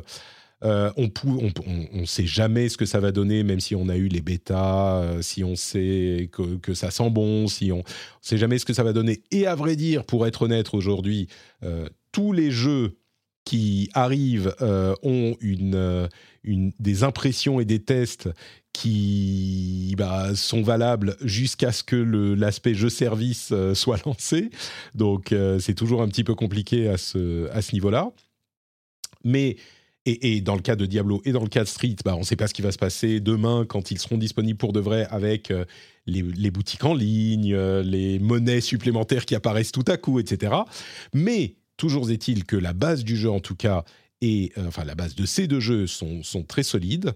Euh, dans le cas de Diablo, on a un 88 sur Metacritic, qui est pas infaillible, hein, Metacritic, mais ça donne une idée quand même. Et Street, c'est 92, donc on y reviendra à Street. Mais Diablo 4, c'est quand même euh, très positif. Même s'il y a des critiques qu'on peut faire à l'égard du jeu aussi, il n'est pas parfait. Ce que j'ai compris de des critiques euh, sur Diablo 4, c'est que des critiques et des points forts, c'est que vraiment on a pour l'aspect gameplay beaucoup de choses qui sont reprises de Diablo 3, comme on le sentait un petit peu pendant les bêtas.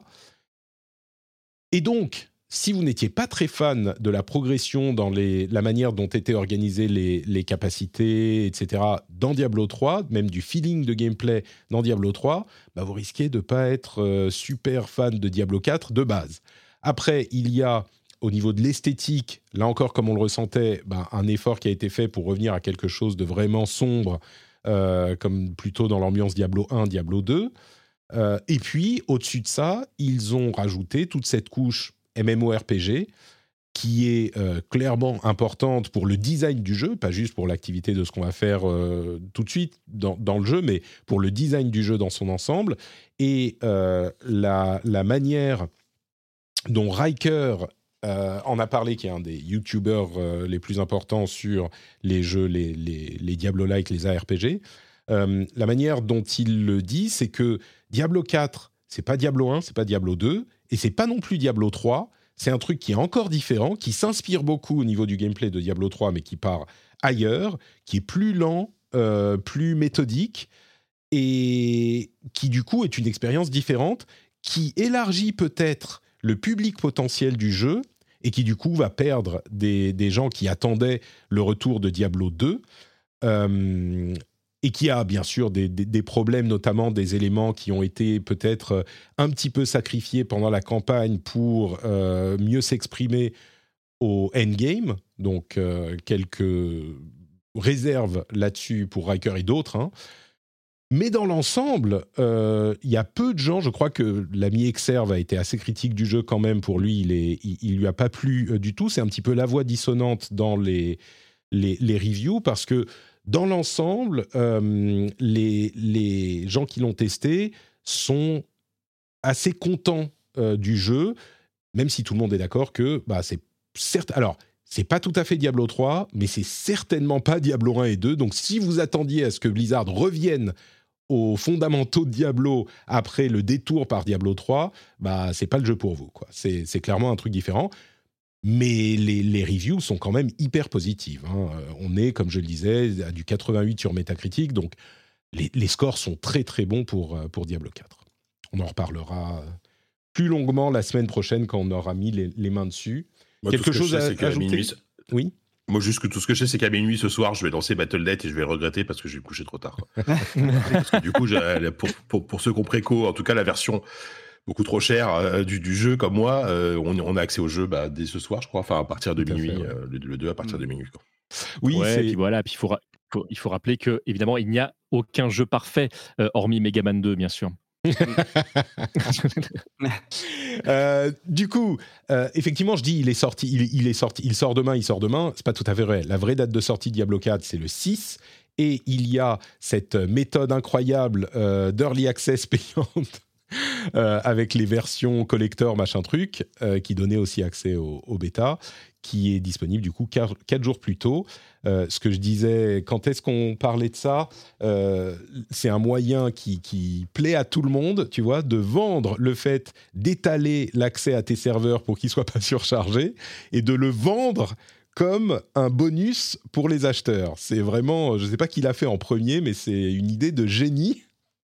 Plutôt que d'avoir tout le monde qui slame Si les marche. serveurs le jour Ah, de, la sortie, ouais. Mm. tu fais payer les gens plus, plus pour qu'ils aient- pour qu'ils étalent euh, l'arrivée sur les serveurs. C'est très très fort. Évidemment, on paye tous comme des gros Yankees. Euh, Moi-même, je l'ai acheté aussi. Mais du coup, il arrive en même temps que Street Fighter 6. Et donc, Ouais. lequel choisir? Bon, certains auront peut-être. euh, Oui, que certains ont fait leur choix. Là aussi, on va payer comme des clients, je pense aussi. oui, oui, oui. Alors du coup, oui, il est possible que... Alors là, il n'y a pas d'accès euh, anticipé avec euh, Street Fighter 6, mais il y a beaucoup d'éléments en ligne, pas que, hein, euh, d'après ce que je comprends. euh, il y a le jeu est accessible hors ligne, donc ça va pas écraser tous les serveurs. D'ailleurs, JK, quand je posais la question sur Twitter, qu'est-ce qui est accessible hors ligne de Street Fighter 6 JK a très habilement trouvé un moyen de placer euh, une petite mention de la Rogue Ally. euh, Ouais, c'est habilement, En plus, tu sais quoi, c'est celle que j'avais sous la main à ce moment-là. J'aurais pu tester sur le Steam Deck aussi, mais, c'est vrai. mais évidemment, par, par le boulot, j'avais la regret, donc j'ai pu tester. J'ai pu tester. Et effectivement, le jeu fonctionne hors ligne. euh, Tu m'entends? Oui, ça, non, ça a coupé Ouais, euh, l'espace d'un instant, mais, mais oui, Ah, du coup, Non, non, le, le jeu fonctionne en- hors ligne pour les modes solo, quoi. euh, De manière assez classique, quoi. tout à fait. Et du coup, euh, on va parler de Street Fighter 6. Je vous propose d'immédiatement commencer avec Tamalou. Bonjour Ouais. Tamalou, tu es là? Oui, oui, je suis toujours là, je suis toujours là. J'ai écouté euh, attentivement pour euh, Diablo. Nous aussi, c'est vrai, on- euh, c'est pas moi qui me suis occupé du test, mais euh, c'était plutôt positif de ce que j'ai pu en voir. Et pour Street, ben, c'est très positif aussi. Je pense que vous avez testé les bêtas, les différents, euh, Alors, les écoute, différentes ouvertures à chaque fois. Je pense que vous avez, vous avez été On- convaincu, vous, de votre côté? Vous avez pensé quoi? On, on- on lui dit euh, Seb ou Ah, Moi, oui, je- oui. Alors, en plus, moi, je fais partie des gens qui ont vraiment eu la chance de, de- de suivre tout le développement, parce que Street 6, ça fait deux ans et demi que j'en bouffe, donc euh, le, le- le- euh, j'ai vu des trucs passer qui, au départ, me faisaient euh, euh, assez Très, peur, j'avoue. Euh, j'ai- j'ai- quand ils ont recommencé le jeu, parce qu'en fait, il faut savoir que euh, Capcom l'a recommencé plusieurs fois from scratch. hein. C'est-à-dire qu'il y y a un moment donné, ils avaient développé un jeu, ils ont fait non, finalement, ça va pas. Il y a eu le problème Ono qu'on qu'on va pas longuement évoquer ici, mais Bon, on, peut, le- on peut le là- mentionner, hein, Bah, la personne qui a gros. Ouais, En, ouais, en très gros, euh, Ono, c'est la, c'est la personne qui fait qu'aujourd'hui, tout le monde joue à Street Fighter, entre guillemets, et euh, qui, euh, en fait, Ono euh, me C'est penser, si l'architecte. vous me passez l'image, c'est l'architecte du retour de Street Fighter avec Street Fighter 4 qui a vraiment amené un Ouais. renouveau du jeu de pas, combat. pas que, pas que, mais, mais oui. Mais en fait, ce qui, ce qui est embêtant avec, avec Ono, c'est que, mais d'ailleurs, c'est un truc qu'on retrouve régulièrement chez Capcom. Ono, il a eu un coup de génie sur, sur Street 4, et en fait, il, je pense qu'il s'est trop fait confiance parce que tout ce qu'il a, qu'il a euh, a construit par la suite est dysfonctionnel. Euh, Oui. Que ce soit Street Cross Tekken pour, pour de multiples raisons, que ce soit Street Fighter 5, etc. Et tout- les, toutes les versions qui ont, qui ont fonctionné correctement sont des versions qui enfin, dont il ne s'est pas occupé. Donc, euh, c'est voilà. Et le, la, la première version de, de, de Street 6, c'est très bien qu'il ne l'ait pas, qu'il l'ait pas gardé. Puis il y a eu des. Des, euh, Excuse-moi, je veux, je veux juste préciser, je veux juste dire une, une chose euh, pour les gens qui nous écoutent. Si vous voulez avoir des détails euh, vraiment complets sur toute cette histoire-là, euh, la, la genèse un petit peu de, de Street Fighter 6, l'histoire entre Ono et les successeurs qui ont pris en charge le 6, je vous recommande l'écoute de La Cartouche, le podcast de notre ami Yann Reader, qui a reçu bah, un de tes compères euh, Thomas Zorus de Bas Gros Point. Euh, Bah, fait, c'est Th- Th- Thomas et moi, on, on les, euh, on a suivi Street 6 ensemble. Enfin, grosso modo, on a fait ça de pair. Voilà. Et, et du coup, Thomas explique très bien ce que tu as résumé en quelques mots ici dans l'épisode 106 108 de la cartouche, qui parle justement de, de Street Fighter, euh, qui est sorti il y a quoi Un mois Quelque chose comme ça, le- ce- cet épisode de la cartouche. Donc, allez y, jeter un petit coup d'oreille. Et, et du coup, je te laisse continuer. Oui, Yono, euh, Yono, Ono, Yoshiori Ono Exit à la fin de Street Fighter V, parce que Capcom finit par se rendre compte que même si c'est un très bon communicant et qu'il a eu un éclair de génie, ou en tout cas la force de ramener Street Fighter avec le 4, bah depuis ça va pas trop fort. Exit Ono, Enter, Nakayama et. Euh, ah, ils étaient déjà là avant. Hein. C'est à eux qu'on doit en fait la dernière version de, Street Fighter V. Euh, et d'ailleurs, si le jeu est si bon là aujourd'hui, c'est assez grâce à eux. Alors, je dis aujourd'hui parce que il y a beaucoup de gens qui, ont pris Street Fighter V en grippe pour de très bonnes raisons d'ailleurs. Hein. Mais euh, franchement, si jamais vous rejetez vos doigts un petit peu de dessus, la dernière version est vraiment une très très bonne version de, Street. Je, je, c'est un jeu que j'ai besoin de défendre il a eu un lancement compliqué, mais il s'est bien rattrapé, je trouve aussi. Mm. Ouais. Et du coup, euh, il travaille sur Street 6 pendant de nombreuses années. Finalement, on commence à en entendre parler vraiment il y a une petite année, je crois, quelque chose comme ça. c'est ça, ouais.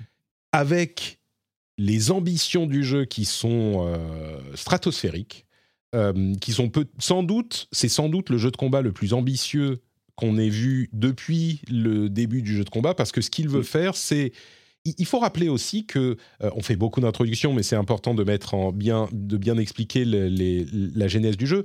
Capcom, euh, depuis, on va dire, 7-8 euh, ans, il ne rate rien. Alors, je schématise un petit peu, il y a évidemment des trucs qui marchent pas bien, mais mm. depuis Monster Hunter World, ils ont plus que le vent en poupe. tout ce qu'ils font, c'est parfaitement réussi. Il y a eu une période où euh, ils ont arrêté les conneries, ils ont arrêté d'externaliser le développement, ils se sont dit, bon, on va faire les choses bien, on va les faire en interne et avec sérieux.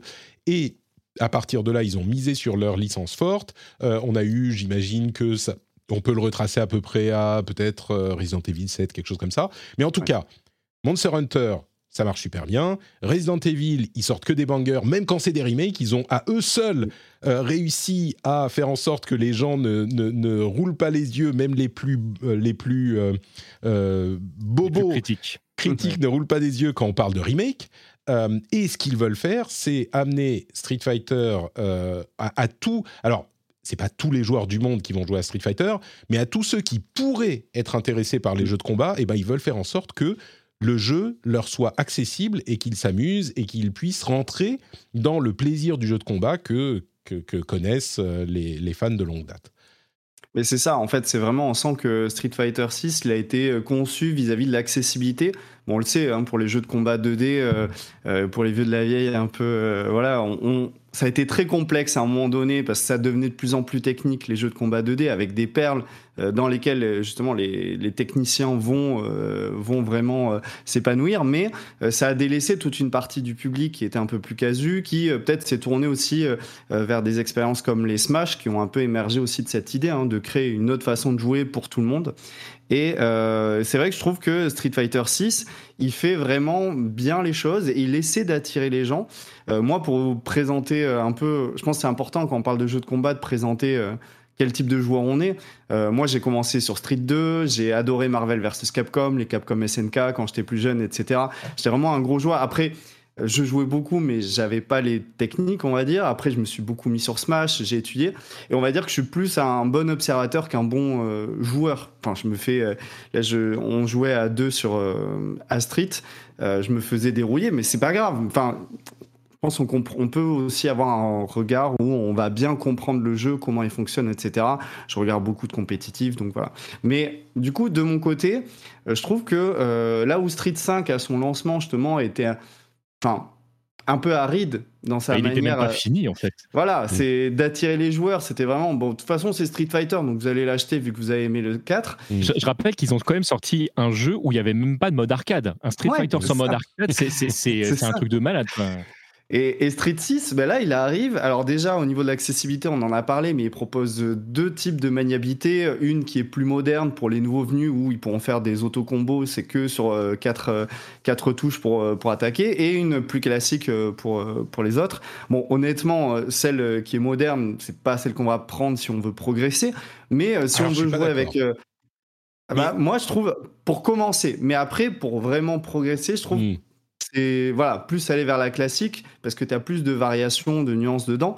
Mais en tout cas, pour, euh, je sais pas, si tu as ton petit frère, si tu as, euh, si as un membre de la famille qui veut juste essayer de faire des coups, je trouve que c'est hyper intéressant par, par rapport à ça. c'est un débat qu'on pourra avoir pendant longtemps et qui, à mon avis, ne sera résolu qu'après euh, quelques mois, un an de, compétition. Mais, mais, je crois qu'il ne faut pas sous-estimer le mode moderne. Euh, il a des avantages et, et dans la communauté, les, les pros euh, se demandent même si, sur certains personnages en particulier, il n'est pas avantageux hmm. d'utiliser le mode moderne plutôt que le mode classique. On n'a pas vraiment la réponse, mais en tout cas, l'intention euh, de Capcom semble être de le rendre aussi légitime et aussi efficace que le mode euh, classique. Pour bien expliquer, le mode classique, c'est le mode de contrôle où on fait les quarts de tour, Shoryuken, etc. avec la manette. Le mode moderne, c'est un mode à la, smash, à la Smash. Euh, où on appuie sur un bouton pour faire un ou deux boutons pour faire des coups spéciaux sans faire des manipulations complexes. Donc ça fait partie des euh, efforts qu'a fait Capcom pour rendre le jeu plus accessible mais il y a beaucoup d'autres efforts encore, beaucoup d'autres fonctionnalités, beaucoup d'autres. Je, je, précise un truc dans ce que dans ce que tu viens de dire pour que ce soit très clair pour tout le monde. Euh, c'est pas il y a un mode compliqué et un mode facile parce que euh, dans, dans, le mode euh, dit moderne, tu n'accèdes pas à tous les coups. C'est-à-dire que c'est ce que disait Tamalou juste avant. Il n'y a, a, plus coup faible, coup moyen, coup fort, pied-point. En fait, c'est une déclinaison de, de coups qui est caractère spécifique euh, qui va faire que ton personnage réagit en fonction euh, de, de, bah, de ce qu'il est censé faire au mieux euh, pour te donner la, la, bibliothèque de coups la plus logique. Effectivement, si tu fais par, par, exemple le classique Ryu, si tu fais avancer un coup, il va le coup spécial, il va te sortir un Hadoken. Tu recules, ça va être un Tatsu. Tu te baisses, ça va être un mmh. Shoryuken. Et tu donc ah. c'est c'est pas qu'il y a un coup qui est neutre. C'est plus simple effectivement, mais tu n'accèdes pas à toutes les petites subtilités de gameplay que tu peux avoir quand tu joues en mode classique. Et il y a en plus de ça une pénalité de dégâts de 20% si tu utilises euh, ces coups euh, faits automatiquement, enfin faits avec un bouton. Mais en contrepartie, on a eu un grand débat sur le Discord à ce propos. En contrepartie, bah, tu rates jamais tes coups. Donc quand tu progresses mm. et que tu commences à apprendre vraiment stratégiquement à quel moment il faut utiliser quoi, comment te placer, parce qu'il y a une profondeur de gameplay qui est incroyable vraiment dans le jeu, beaucoup plus, à mon sens, euh, ou en tout cas peut-être beaucoup plus accessible que dans les jeux précédents, euh, et ben tu peux exécuter ce que tu veux faire euh, aussi bien que les gens qui sont au plus haut niveau. C'est-à-dire que quand tu veux faire ton show du Ken, ben, tu le rateras jamais. Alors, bah, évidemment que quand tu regardes les, professionnels euh, qui font des compétitions, bah peut-être peut qu'ils ratent jamais les trucs de toute façon, et encore. Euh, mais si tu prends les gens normaux, bah ça offre quand même des avantages euh, substantiels. Mais après, tu, tu pourras moins varier tes tout à fait, les choses comme ça. Et c'est pour ça que je dis, on ne saura, on ne saura si le mode moderne est vraiment, on va dire, comment dire, avantagé ou désavantagé par rapport au mode classique que dans quelques temps, que dans quelques mois, quelques, quelques années. Oui, bien sûr. Mais moi, je suis assez euh, convaincu que on va voir des gens jouer au plus haut niveau avec le mode moderne, même si on n'a pas accès à toutes les options de coup et tous les trucs comme ça. Pardon. Pour, aller dans ton sens, en fait, je, rappelle déjà une chose, c'est que euh, euh, très très longtemps, on nous a dit si tu veux faire de la compétition, tu peux pas jouer à la manette jusqu'à temps que Luffy gagne gagne le championnat du monde. ça, c'est une première chose. Et effectivement, on, on aura de retour là-dessus que quand il y aura vraiment des gens qui s'y seront collés et on verra si ça prend ou pas. Mm. Et ensuite, je rappellerai qu'il y a certains personnages, je pense à Guile par exemple, qui a un Sonic Boom classique, coup mm. à charge, et tu peux faire ce qu'on appelle un perfect Sonic Boom si jamais tu, euh, tu réalises parfaitement la manipulation, c'est-à-dire que tu appuies sur le, le point au moment vraiment où tu vas vers l'avant. Bah ça, tu, tu l'as directement en fait quand tu joues mmh. euh, le perso euh, en mode moderne. Donc tu as vraiment des personnages qui bénéficient euh, réellement. En plus, tu n'as plus ce problème de charge que, que tu vas avoir avec les personnages à charge. Donc oui, je peux concevoir que pour certains joueurs mmh. qui aiment bien un gameplay mais qui ne comprennent pas certaines mécaniques, et la mécanique de la charge n'est pas une mécanique qui est très intuitive. Hein. Je rappelle que pour attaquer, il faut reculer, c'est pas c'est pas évident. Bah, il y, y, a des gens qui vont effectivement peut-être se glisser là et donc, comme il y a un bénéfice de, de, dégâts supplémentaires quand tu fais, par exemple, un Perfect Sonic Boom, bah, peut-être que les 20% que tu perds euh, en dégâts dans certains cas de figure, bah, tu vas les gagner ailleurs. Donc, c'est pas euh, c'est pas totalement dérisoire d'imaginer qu'un jour on est en compétition des gens qui utilisent le mode moderne. De toute façon, de toute façon, il faudra sortir, je pense, du débat euh, vraie maniabilité pour les vrais joueurs, euh, fausse maniabilité. Enfin, l'essentiel, c'est qu'est-ce que tu vas réussir à en faire? Est-ce que tu vas t'amuser? Est-ce que, est que, voilà, tu vas réussir en Enfin, si quelqu'un performe avec le mode moderne, j'ai envie de dire tant mieux pour lui. Enfin, il n'y a pas de. Mais ça, ça va être un vieux débat. Hein. Mais de toute façon, on sent qu'on dépoussière pas mal de choses des jeux de combat avec ce Street. Et c'est là où c'est intéressant, justement. Et de toute façon, bon, on est vachement pris par la main aussi. On a parlé, euh, bien sûr, de la maniabilité, mais euh, il y a aussi euh, tout ce qui concerne les tutos, les guides. Je trouve qu'ils sont vachement bien faits. Dans Street Fighter 6, il y a un mode d'entraînement qui est hyper complet. Moi, je suis un gros joueur de Smash. Je peux vous dire qu'on aimerait bien avoir ça, mais voilà, pour le coup, ça fait vraiment plaisir. On sent qu'ils prennent tout le monde par la main, qu'ils leur disent voilà, vous venez, vous pouvez vous amuser. Et, euh, et, même au niveau des nouvelles mécaniques, tout ce qui concerne la jauge de drive, je trouve que c'est très malin, parce qu'en fait, ils ont réuni un peu dedans euh, plein d'anciennes mécaniques des streets, que ce soit les attaques X, que ce soit euh, une sorte de focus. En fait, ils ont réuni ça dans une, dans une jauge, qui fait que visuellement, visuellement, en fait, on voit de suite quelles vont être nos possibilités en fonction de ce qui nous reste dans la jauge. Et on sent aussi qu'au-delà de l'accessibilité, c'est un jeu qui a été fait pour le public, pour le spectacle et pour le show, mm. euh, puisque on le sait, hein, de toute façon, l'e-sport, euh, jeu de combat est de plus en plus important aussi. Donc, euh, on sent vraiment qu'ils vont de ce côté-là, quoi. Bah, deux, choses par rapport à ce que tu viens de dire que, que, je trouve super intéressantes. Déjà, tu parlais euh, euh, du fait que le jeu est vraiment euh, dédié e-sport. Ça, c'est même dans la dans l'habillage, c'est-à-dire que tu, tu entends si tu laisses les, les commentaires des, des, gens qui vont dire en anglais ou en japonais, ah c'est génial ce que tu viens de réaliser. Donc même pour le joueur lambda qui ne connaît pas l'e-sport, en fait, c'est déjà un pied à l'étrier pour t'emmener dans ce monde-là, ça c'est évident. Tu parlais de, de, la jauge de drive, qui est effectivement la, la, nouvelle mécanique de Street 6, qui déjà comme dans Street Fighter Alpha 3 est, est présente dès le départ. C'est-à-dire que ta mm. jauge est pleine quand tu démarres mm. le jeu et ça c'est un truc qu'on n'a pas l'habitude d'avoir euh, sauf les anciens joueurs euh, dans, dans, cet univers-là qui, qui, est découpé tu as le Drive Impact qui effectivement tu parlais du focus c'est clairement la focus de Street 4 à quelques exceptions mm. près tu as le Drive Paris qui est grosso modo le Paris de Street 3 mais beaucoup plus accessible. Il un peu technique, je crois, pour les gens qui nous. Qui, ah, peut-être, peut-être, je vais pas découper autant. Alors, c'est, c'est, peut-être pas, c'est peut-être pas nécessaire, mais voilà, pour, pour aller dans ton sens, effectivement, tous les anciens joueurs vont trouver des mécaniques parce qu'ils ont mélangé Street 4, Street 5 et Street 3 avec mm. des éléments de Street Alpha. Euh, et des fois, quand tu mélanges les trucs, bah, ça prend pas. Ben là, la mécanique, elle est logique, elle est très mmh. intuitive et elle s'appuie sur des choses qu'on a l'habitude de faire. Appuyer sur deux, euh, deux coups en même temps de même niveau, euh, faire des quarts de cercle, euh, faire avant-arrière pour se protéger. Il y a vraiment, c'est très, très intuitif. C'est très intuitif et ça. Là où c'est hyper intéressant, alors comme tu le disais, tu as ta ressource qui est pleine non seulement au début du combat, mais au début de chaque round. Donc, t'as pas à t'emmerder à te dire ah non, non, là, je vais pas dépenser ce truc. Alors, il y a l'autre barre de super, mais dépenser ce truc parce qu'au round d'après, j'en aurai besoin. Non, vas-y, amuse-toi, utilise tes options, fais les choix que tu peux faire.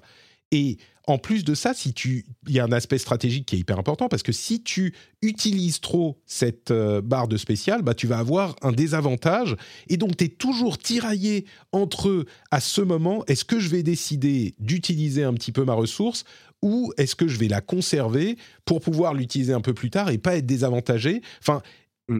tout s'emboîte absolument parfaitement. Même la, le coup principal du jeu, qui est le Drive Impact, alors je te reproche de, trop en mentionner, mais c'est le coup où euh, ça envoie plein d'éclaboussures de, de, de, couleurs un petit peu partout. Ah, c'est Splatoon, C'est exactement, c'est le coup Splatoon. Et ben le coup Splatoon, non seulement il est visuellement hyper cool, mais en plus mm. il est hyper efficace dans le jeu, à bas niveau, parce que euh, les caractéristiques font que tu peux l'utiliser euh, tout le temps.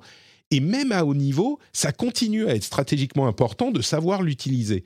Et et tu peux faire un drive impact dans un drive impact. Donc en fait, il n'y a pas de limite en plus. Euh, mais c'est pas, c'est pas cheater non plus parce que tu peux facilement le, enfin, le contrer, tu peux faire ah, un shop, tu peux le voir revenir. C'est très facile à faire parce que tu appuies sur deux boutons. Donc tout le monde peut le faire. Tu prends la manette en main, ou un bah, bouton si tu es en mode moderne. Voilà.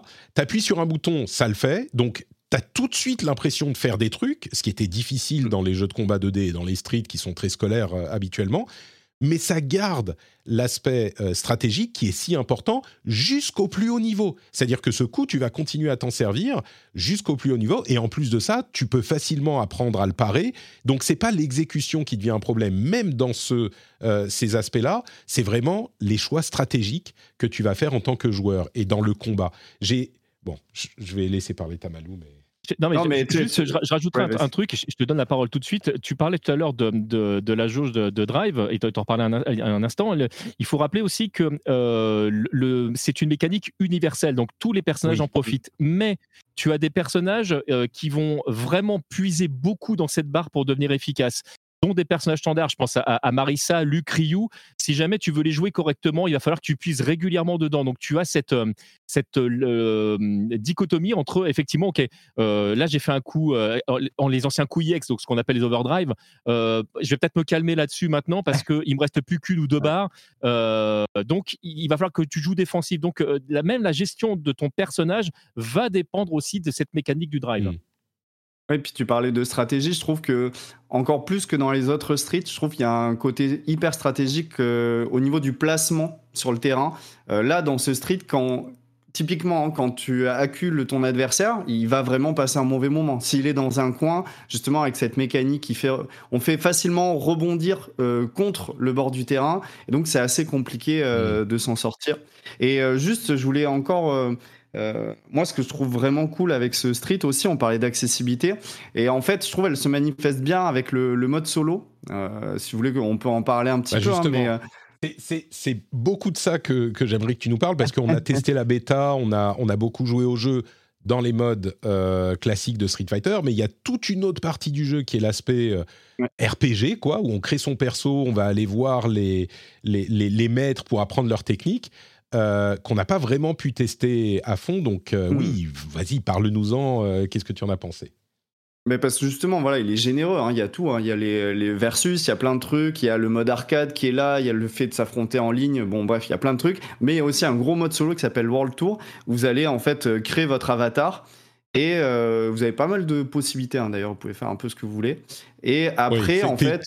T'es gentil en disant ça, on peut faire absolument n'importe quoi. Hein, des, ouais, il y a des trucs effrayants sur Internet. Mais après, du coup, vous allez partir en fait et vous allez explorer euh, le monde et rencontrer différents maîtres, donc Luke, Ryu, euh, Chun-Li, bon bref. Et ils vont à chaque fois vous apprendre des coups spéciaux et des différentes attaques. En fait, ce qui est, euh, ce qui est hyper intéressant, c'est que les développeurs, ils en ont parlé de ce mode World Tour. En fait, ils le voyaient comme une sorte de mélange entre Final Fight et Street Fighter. Ce que je trouve hyper intéressant, puisque Street Fighter 2. Ça se passe dans la ville de Final Fight. Ben oui, Metro City. Et Street Fighter 2 a été conçu justement à la base un peu comme une suite à Final Fight. Et en fait, il a bah, posé les, bases du jeu de combat. Donc, on voit qu'ils sont vraiment liés, ces deux séries. Et là, on retrouve ça. Donc, ça fait vraiment plaisir déjà aux fans parce qu'il y a plein de références, il y a plein de trucs. Et, euh, et donc, en fait, bah, typiquement, qu'est-ce qu'on fait? On se promène euh, dans la ville, dans Metro City par exemple, on voit des gens, on regarde quelles sont les affaires qu'ils ont euh, sur eux, etc. Et on les et on les tabasse. Donc euh, c'est un peu, c'est un peu, c'est assez plaisant en vrai parce que on, vraiment on peut se battre avec n'importe qui. Hein. Il y a un mec qui est en train de faire le mime, vas-y, bah viens, il y a un vendeur de tacos, il y a un vendeur de tacos. dans cette ville, tout le monde fait du street fight, mais tout le monde. c'est ça. Et, ah, c'est Metro City, t'emménages pas là-bas si tu sais pas. C'est ça. Et et du coup, je trouve que ça rejoint vachement euh, la philosophie de ce Street Fighter 6, c'est amusez-vous. Peu mm. importe quel type de joueur vous êtes, amusez-vous, faites-vous plaisir. Et là, vraiment, ce mode de jeu, il est vraiment décomplexé. Enfin, bon, c'est ridicule hein, au niveau de, du mode histoire et autres. Hein. Enfin, on s'en doute. Hein. De toute façon, c'est un truc un peu bateau. Mais au niveau de la jouabilité de ce qu'on va faire, euh, c'est vraiment décomplexé. On, tabasse n'importe qui. Enfin, c'est vraiment ridicule. Et euh, moi, j'ai passé euh, beaucoup de plaisir à, faire ce mode, d'autant plus qu'il y a un vrai système d'XP.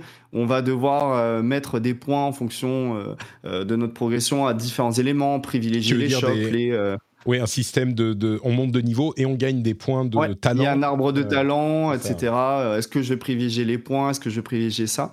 Donc il y a quand même pas mal de contenu. Après, tout n'est pas parfait. Euh, vous savez, comme souvent hein, dans ce type de système de jeu un peu hybride, on sent que. Voilà, c'est sympa, mais on ferait pas tout un jeu avec ça, on est hmm. d'accord. Mais franchement, il faut le voir comme une espèce de, cerise sur le gâteau, un bonus qui nous offre. Et franchement, c'est incroyable qu'il nous ait offert ça. Sans en dire trop, parce que, parce que moi, je, me suis engagé à, ne pas trop en divulguer, en divulguer, mais il faut savoir que Capcom met beaucoup d'espoir quand même sur cet aspect-là et que c'est un, si jamais ça fonctionne, cette partie du jeu va évoluer euh, dans le temps, mais je veux hmm. dire même au, sein de Street 6, c'est-à-dire que hmm. euh, au cours de la saison 2, saison 3, si jamais en fait les, les, les retours sont bons, il y a des choses qui devraient arriver dans le jeu qui, je pense, devraient plaire aux joueurs. Mais après, il faut que ça prenne et ça coûte extrêmement cher à Ah ouais. Capcom. Mm. C'est c'est euh, c'est vraiment un investissement derrière. Et euh, on, je sais que certains joueurs regrettent euh, qu'il y ait, par exemple, moins de personnages par saison que dans, dans Street 5. C'est juste qu'en fait, ils ont puisé euh, dans l'argent de conception des personnages pour cet aspect-là Ouais. du jeu. Donc, si ça ne prend pas, ils laisseront tomber et le jeu restera en l'état et ils vont continuer à faire évoluer euh, le, le roster du, euh, du jeu. Si ça prend, il y a peut-être des choses qui, qui vont arriver et peut-être que ce sera une vraie question euh, qu'il faudra se poser dans quelques années euh, dans l'e-sport. Je n'en dis pas plus. Hmm. Mais alors, ok, on va pas poser plus de questions, mais, mais justement, si on se demande si ça prend ou pas, les retours que j'ai vus euh, de ces... Parce que j'ai lu beaucoup, beaucoup de tests, j'ai regardé beaucoup de, de vidéos, c'est pas non plus ultra glorieux. hein. Ça va généralement de bon, c'est franchement pas incroyable, c'est répétitif, euh, ça devient un petit peu relou assez vite, à au mieux, c'est genre ouais, c'est sympatoche quoi. Euh, évidemment, c'est des gens qui sont euh, souvent des, des pros ou en tout cas des habitués de Street Mm. Fighter qui les ont, euh, qui l'ont passé en revue. Donc, on peut imaginer que ça, les combats vont vite les, les saouler, alors qu'un débutant débutant sera peut-être euh, curieux de- de- d'évoluer même avec les combats les plus basiques. Euh, mais les retours sont pas complètement fous non plus sur ce mode World Tour. Euh, Il y a d'autres éléments, comme par exemple le fait que Mm. pour avoir maxé un, un de nos maîtres et faire toutes les quêtes. En gros, il y a beaucoup de gens qui le décrivent comme une sorte de Yakuza. Euh, de, de- de Yakuza du pauvre, euh, le jeu. Et donc, pour, pour faire euh, les quêtes de nos maîtres, pour obtenir toutes, ces, toutes leurs, leurs coups spéciaux, et donc ensuite pouvoir mélanger les coups spéciaux de- d'un maître avec ceux d'un autre, donc faire le, le Shoryuken et le Sonic Boom en même temps, eh ben, ça prend énormément de temps, et il y a beaucoup de gens qui semblaient dire, euh, pour maxer un maître, bah, il faut 20 heures de jeu, quoi, quasiment toute la campagne. Et comme il y en loin, a ouais. 18, Ouais, ouais, ouais. comme il y en a 18, ça prend du temps. Euh, ceci dit, il y a aussi des gens qui ont dit euh, si t'aimes bien les persos de Street Fighter, c'est marrant de découvrir euh, Mm. des, leur, comment dire, leur philosophie, comment, ce qui- leur histoire, ce qu'ils font, pourquoi Edmond Honda s'appelle Edmond. Voilà, des, des secrets incroyables du lore de Street Fighter qu'on va découvrir dans ce mode. Mais j'ai pas eu l'impression que les, les reviews disaient que c'était une réussite totale et je me demande si ça n'affecte pas la- le, le plaisir que prendront les, les tout débutants euh, dans le jeu. Quoi. Toi, du coup, Ah, toi après, qui as beaucoup joué, tu... Après, ça, ça dépend. En fait, ça dépend vraiment euh, comment on le perçoit. Moi, pour moi, c'est- je, enfin, je veux dire, si le gameplay de Street 6 en tant que tel avait dû pâtir de ce mode, j'aurais été beaucoup plus critique à l'égard du World Tour parce que je me serais dit, euh, bah, c'est dommage, ils ont délaissé leur jeu de base au profit de ça. Mais le jeu de base est déjà excellent en fait. Et du coup, moi, je vois vraiment ça comme un bonus, comme une porte d'entrée pour les débutants qui euh, veulent comprendre un peu l'univers, veulent, euh, au fur et à mesure en fait hein, de notre progression, on va apprendre des techniques et autres euh, qui vont nous servir après si on veut vraiment se mettre au jeu. Et je, je le vois vraiment comme ça en fait, comme un truc un peu fun, un peu loufoque, et vraiment un côté, on s'est un peu, j'ai senti qu'ils s'étaient un peu aussi amusés à faire ce mode, à faire des trucs. Après, voilà, tout n'est pas parfait, clairement, euh, le sentiment de répétitivité, on l'a. Euh, au bout d'un moment, bien sûr, Euh, il y a aussi la technique qui est moins, enfin, elle est inégale hein, par rapport à- au jeu de base. Dans le jeu de base, euh, enfin, il y a rien à dire, mais dans le mode World Tour, bon, des fois, c'est pas glorieux sur certains aspects, mais ça dépend, ça dépend vraiment comme vous, comme vous, comment vous le voyez. Si vraiment pour vous c'était une des plus grosses attentes de ce Street 6, Mm. bon, vous risquez d'être un peu déçu. Mais si vous le voyez comme un bonus, comme quelque chose vraiment qui apporte des trucs en plus, euh, sachant que le jeu de base est excellent, bah franchement, euh, c'est cool quoi. Ouais. C'est très intéressant ce que tu dis, euh, euh, Tamalou, parce que euh, le, le World Tour, en fait, il fait vraiment référence à, à- à deux aspects. C'est le personnage euh, Ace dans, dans Street Fighter EX3 et le World Tour de, de- de Street Fighter Alpha. Et cette combinaison des deux, c'est le genre de truc que j'aurais kiffé avoir quand j'étais adolescent et à, à une époque où Internet n'existait pas, où le, le, le- le mode solo comme ça, j'aurais dit, mais, c'est tellement le, le- le jeu ultime.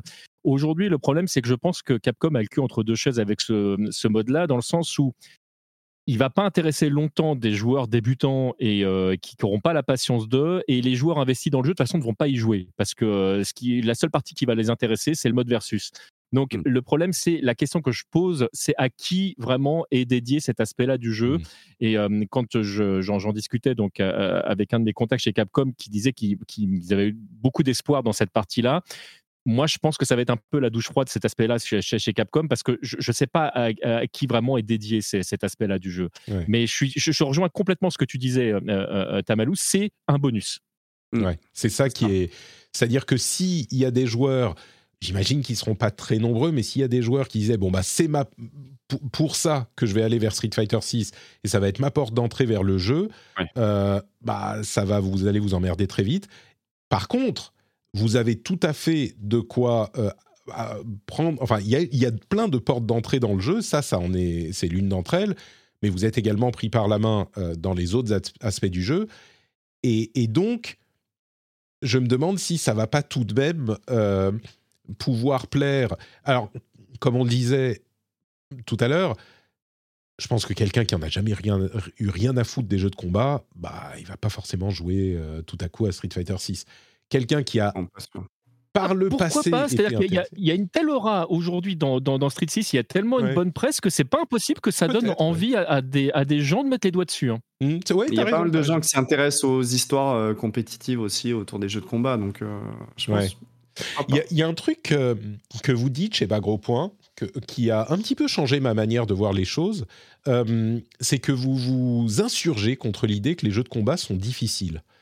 Et, j'avoue que moi, j'avais un petit peu adopté cette euh, vision qui, est une sorte de.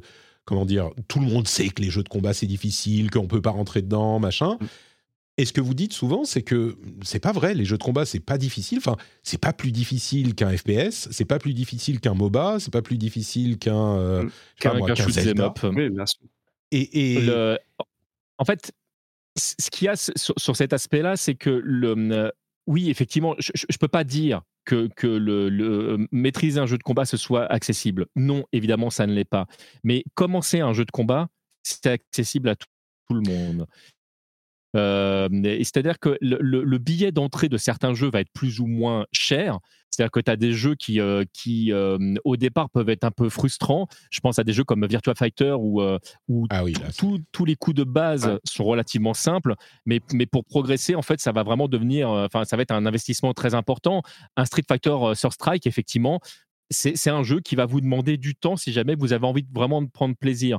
Mais des jeux comme Street Fighter 4, Street Fighter 5, Street Fighter 6, c'est des jeux qui sont ultra accessibles comme beaucoup de jeux de combat euh, pour de vrai. Tout à l'heure, euh, euh, Tamalou euh, parlait de, Smash.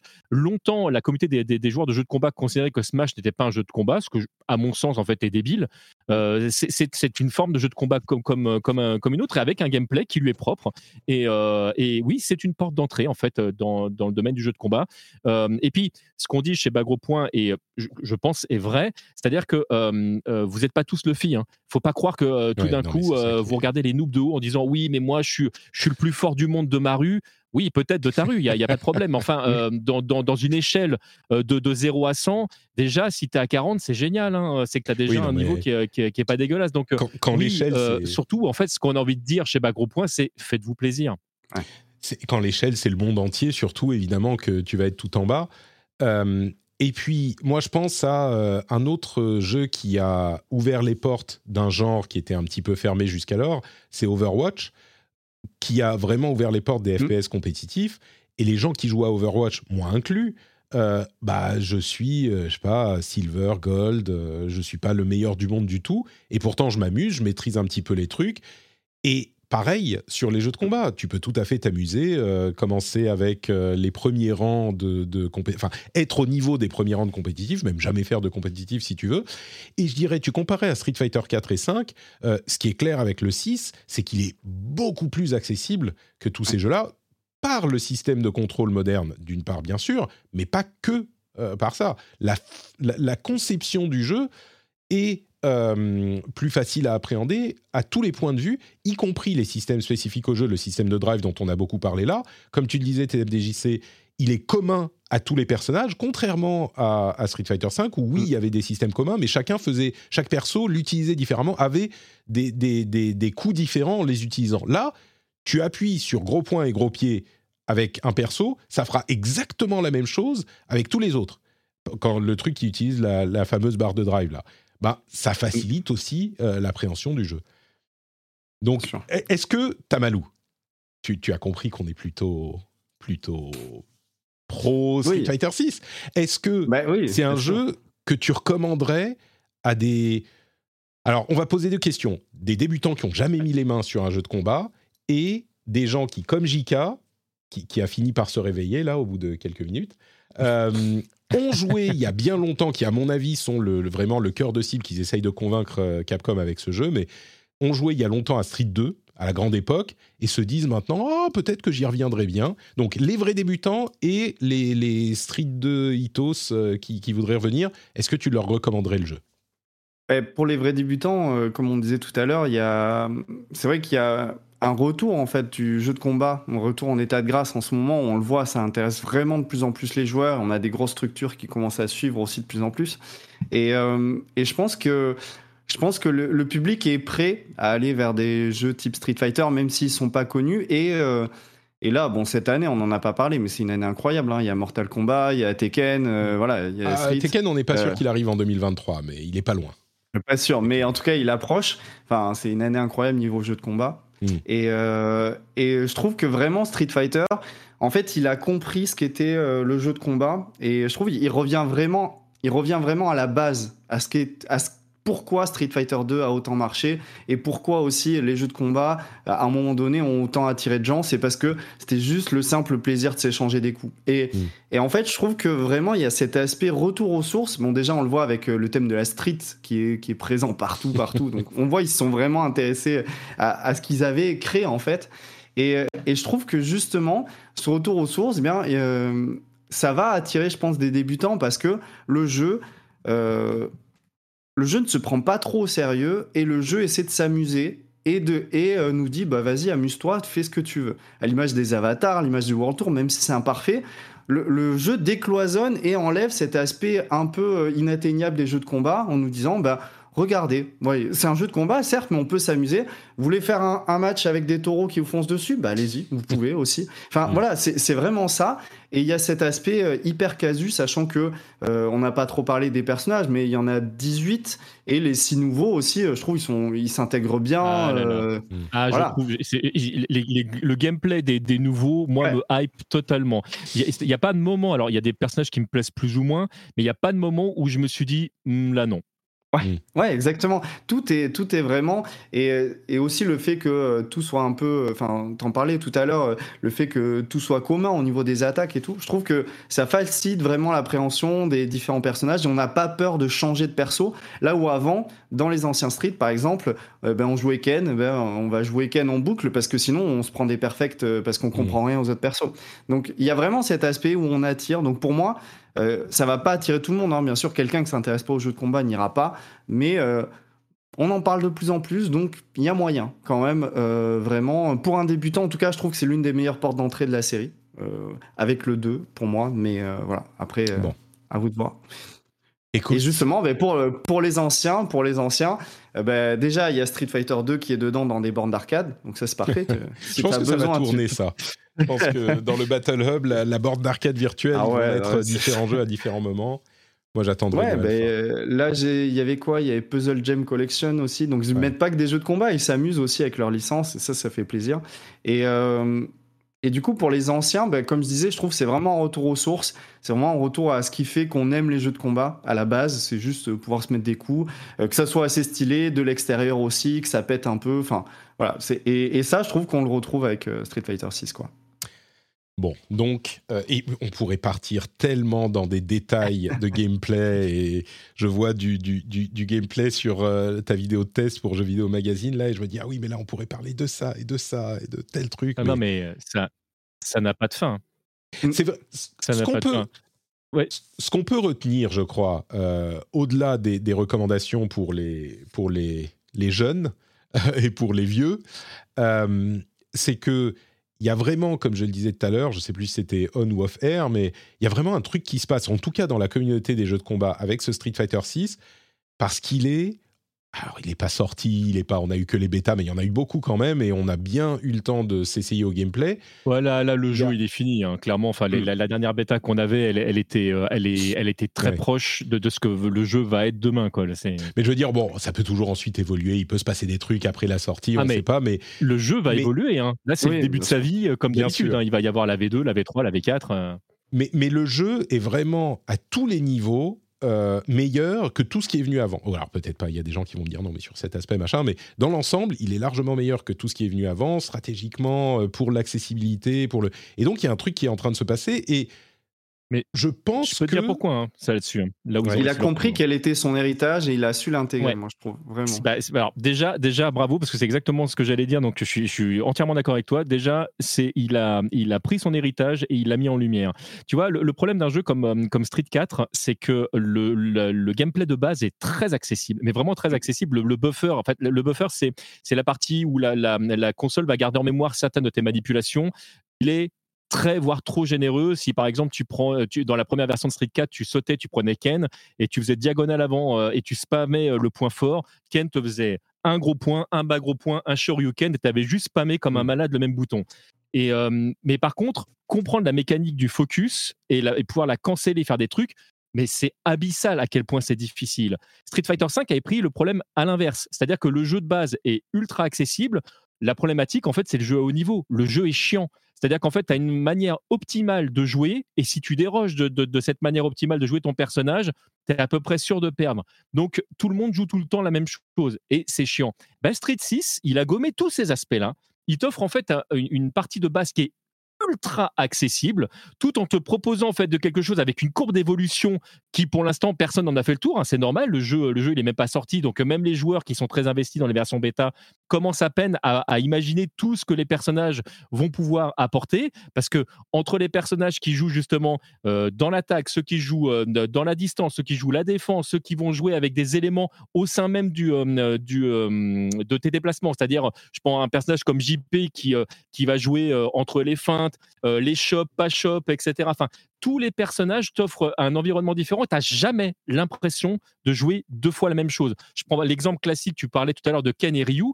Ken et Ryu, c'est pas du tout, du tout, du tout le même personnage. Si jamais vous essayez de mm. jouer Ken comme vous allez jouer Ryu, vous allez vraiment vous embêter, hein, parce que ça, mm. les personnages n'ont même dans leur gameplay de base rien à voir, que ce soit même dans leur boule de feu. Donc c'est vraiment, cet aspect-là, il est ultra réussi. Et pour moi, hein, ça c'est très personnel, mais Street Fighter 6 c'est mon street préféré depuis Street 3.3. C'est vous dire, parce que moi Street 3.3 c'est vraiment euh, pour moi le Graal. Donc, euh. il, y a, il, y a, un aspect vraiment qui est euh, important, c'est que pour moi aussi, qui, joue, qui, qui, est joué un peu à tous les jeux de combat depuis le 2, j'ai jamais ressenti avec un Street ou avec n'importe quel jeu de combat, autant de possibilités d'expressivité. Et c'est un truc dont parlaient les, les joueurs euh, habitués depuis longtemps et que je ne comprenais pas vraiment. L'expressivité dans euh, le gameplay et dans les combos. Et là, même, moi, j'ai pas un gros niveau hein, sur Street 6. J'étais bronze toute ma vie dans, dans Street Mais 5. Personne euh, ici, en vrai. Hein. J'arrive, voilà. Et pourtant, je, je, trouve dans Street 6, au bout de pas longtemps, 4, 5, 6, 6 heures de jeu, eh ben, tu commences à comprendre euh, suffisamment des mécaniques pour te, pour te faire des films dans ta tête de oui, alors je pourrais faire ça, je pourrais faire ça, des décisions intéressantes à chaque moment de chaque combat. Vraiment, c'est, c'est, c'est un truc que j'avais pas vécu depuis très longtemps dans les jeux de combat où tu es en train de, en plein dans ton, dans, ton, dans ton round et tu essayes, tu as un plan pour euh, essayer hmm. de prendre le dessus sur l'adversaire. Il va faire quelque chose, tu dis ok là je peux utiliser telle ressource, là il va avancer, non moi je recule, je fais tel coup, ah ça a pas marché, merde. Et donc une série de décisions pendant les combats qui font que chaque combat est, est, haletant et passionnant, même à bas niveau. Mais, parce qu'à haut niveau, euh, oui peut-être pour tout le monde, mais à bas niveau, j'avais pas vraiment ressenti ce genre de choses. Donc j'encourage les gens à aller puis il y, y, a un aspect qui est, euh, qui est, qui est important qui est que euh, Street Fighter chaque version de Street Fighter est plus ou moins enfin de manière globale la mécanique globale est plus ou moins offensive ou défensive suivant les, les, mm. versions là quand même ils ont rajouté des mécaniques que ce soit dans la défense ou dans l'attaque on n'a jamais eu autant de possibilités à disposition de manière universelle. Hein. Je ne parle pas vraiment des personnages qui eux-mêmes ont leur propre mécanique mmh. d'attaque ou de défense. Euh, là, euh, entre l'impact, le pari, le rush, le reversal, on a une bibliothèque mise à notre disposition pour nous, nous défendre, nous protéger, contre-attaquer et attaquer, mais c'est génial. Ce qui veut dire que n'importe quel joueur qui est plutôt, moi je suis un joueur, je sais pas, je rush, j'ai envie d'attaquer, j'ai envie d'attaquer, bah, j'ai plein de trucs pour moi dans ma besace qui vont me permettre de le faire. Moi j'aime bien contre-attaquer, je suis plutôt le genre de joueur à attendre qu'on vienne vers moi, ben, j'ai tout un arsenal mis à ma disposition en fait, pour contrecarrer les plans d'adversaires. Ce jeu est ultra bien pensé. Alors je sais que j'essaie de pas faire trop de superlatifs en disant ah, c'est génial. On commence à s'emporter là. On commence, on commence.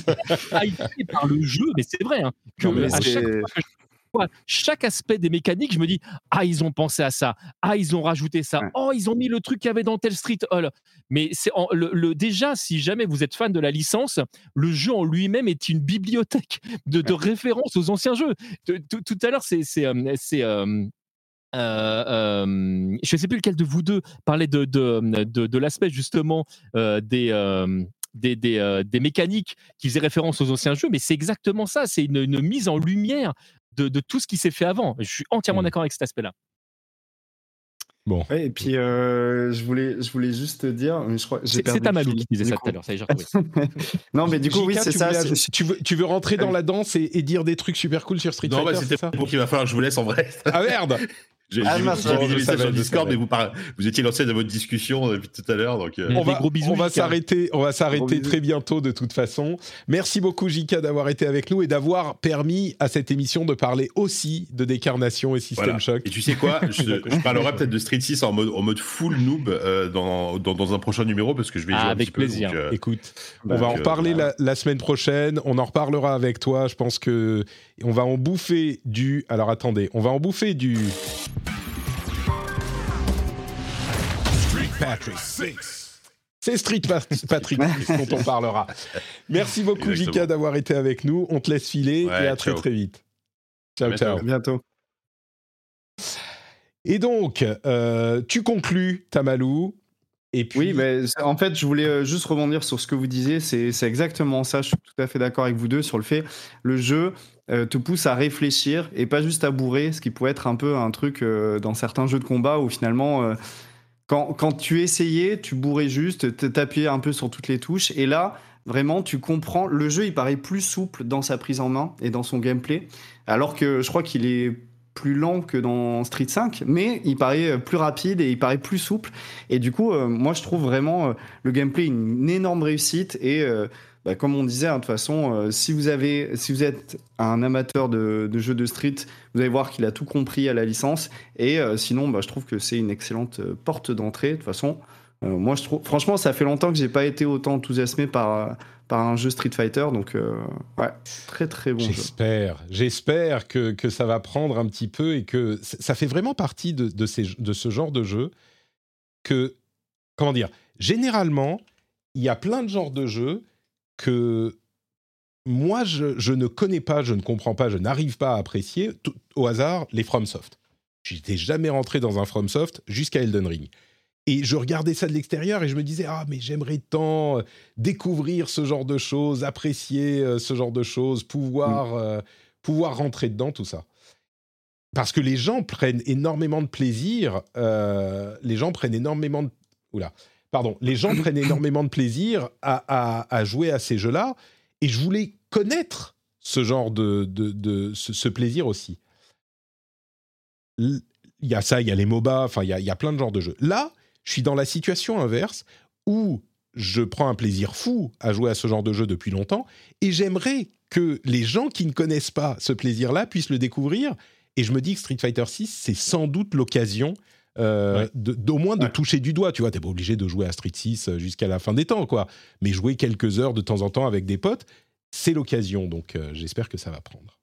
Pour moi, son ah bah, vrai ennemi, c'est le fait qu'ils sont entre Zelda et FF16. Ah c'est son, pour moi, c'est son principe. Et Diablo 4. Et Diablo. Non, mais là, c'est vrai que c'est que des jeux chronophages. Ah non, et puis c'est les jeux. Tu vois, les gens qui sont dans la situation dans laquelle je parle, euh, tu leur donnes le choix entre Street 6 et Diablo 4, ils vont passer la nuit sur Diablo 4. Enfin, il y a mm. les, auditeurs de cette émission, par exemple, on les saoule avec Street 6 depuis tout à l'heure, euh, ils sont déjà en train de, compter les minutes jusqu'à la sortie de, Diablo. Donc, euh, mais bon, on y arrivera peut-être un jour.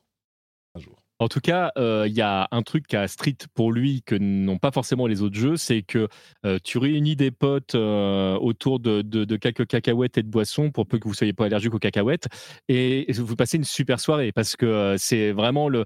Alors je dis pas qu'on peut pas passer une super soirée devant Zelda pendant qu'il y en a un qui, qui, tient la manette et les autres qui disent tiens regarde t'as une noix de Korogu là-bas, c'est tout à fait possible, mais le délire est pas le même. Là vraiment. mais aujourd'hui, de nos jours, à nos âges qui se réunit avec des potes autour de cacahuètes. Alors, mais même en ligne, nous on fait, même, on fait mais même en ligne, même en ligne, en vrai, il est super cool hein, avec le mmh, rollback netcode. Il y a aucun lag. Euh, enfin. Euh, moi, je suis un joueur de Smash, donc je sais de quoi je parle quand je parle de lag en ligne. Et, et là, franchement, euh, franchement, mais là, c'est parfait, quoi. Et même ah, juste le, il est solide. Hein. Il juste le fait d'aller sur les bornes d'arcade pour affronter des mecs, moi, je me suis éclaté à juste me promener ah avec mon avatar, aller sur les bornes d'arcade, à défier tel, tel autre. Enfin, je trouve il y a vraiment ce plaisir au centre de l'expérience, quoi. On pourrait parler du Battle Hub encore pendant une demi-heure, mais on va éviter. On le fera peut-être un autre jour. Euh, et du coup, bon, bah, Street Fighter 6, vous avez compris, c'est plutôt convaincant. Et c'est tout pour les jeux auxquels on a joué ces derniers temps. Et on a quelques news, allez, rapides, euh, qu'on va couvrir avant de se dire au revoir. Euh, d'abord, Bungie, en fait, leur marathon, c'est pas un remake de Marathon l'ancien, qui a été annoncé la semaine dernière dans le PlayStation euh, State of Play. C'est un nouveau jeu, et ça j'avais pas compris, c'est un extraction shooter compétitif, machin. Donc c'est un nouveau jeu, vrai nouveau jeu. Euh, il y a eu toute une série d'annonces Warhammer 40 000 euh, avec un, jeu de course Warhammer, un, un, nouveau FPS Warhammer, enfin un TPS pardon Warhammer qui s'appelle Space Marine 2. je pense Warhammer, je pense tout de suite jeu de course. Hein. Je pense que ah, c'est complètement. ça. ça s'appelle Speed Freaks. C'est un autre genre Twisted Metal. Il y a un RTS, il y a un CRPG. Enfin, Warhammer, ils y vont à fond. Ça aussi, c'est un truc que je connais pas bien. Et, un jour, je tomberai dans Warhammer et je pense que je n'en ressortirai Je te conseille pas, hein, parce que là, dans, la, dans, le côté chronophage aussi, pareil. Euh. bah, clairement, ils sortent 4 euh, jeux par an, donc euh, forcément, en plus des figurines et des, tout ça. quoi d'autre, quoi d'autre? Bon, No Man's Sky, il y aura peut-être un truc chez Apple. Silent Hill Ascension, qui vient de, de, de, voir son trailer euh, publié. C'est bizarre ce projet, hein, Silent Hill Ascension. c'est Mais qui, qui, qui, me laisse curieux quand même. Je suis curieux.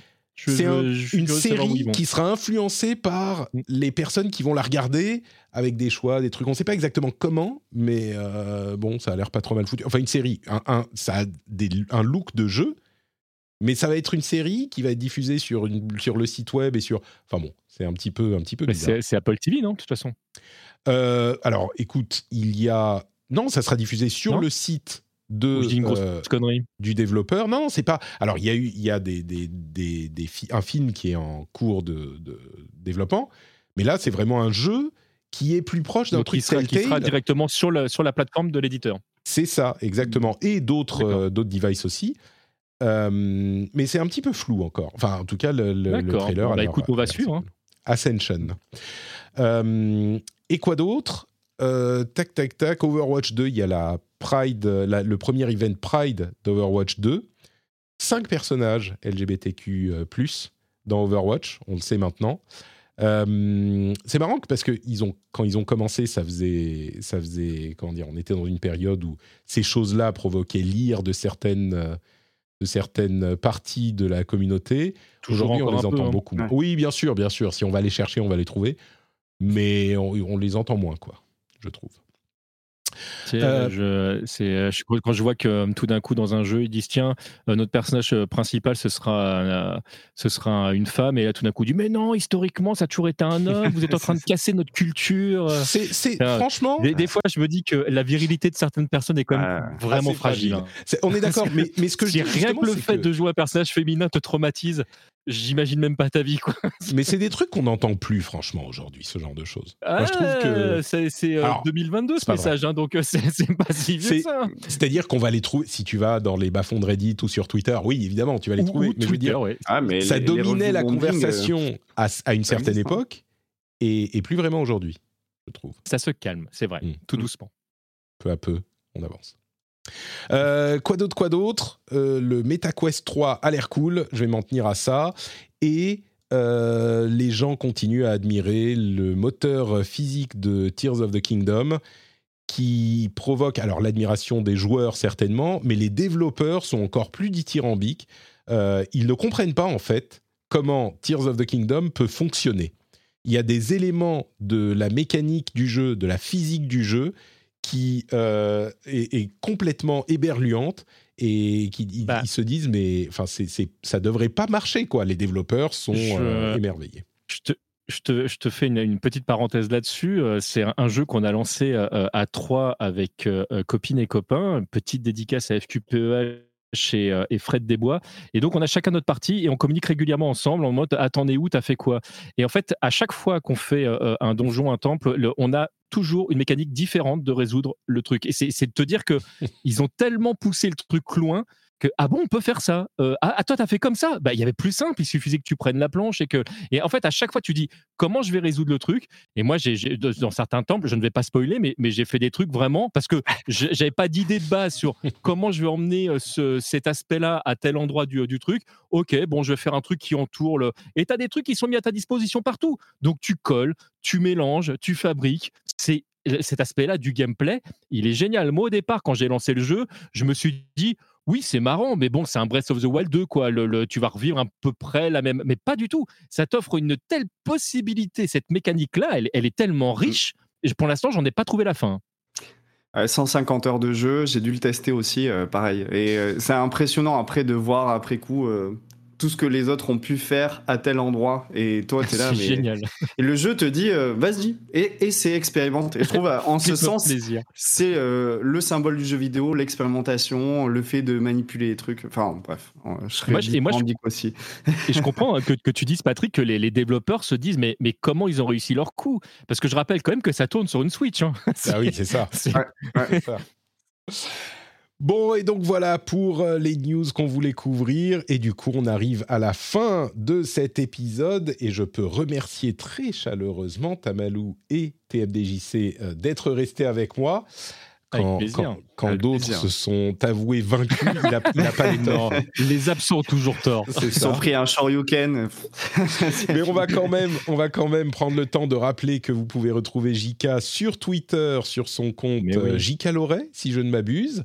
En tout cas, le lien sera dans les notes de l'émission et dans son podcast ZQSD évidemment. Et on va continuer avec vous deux.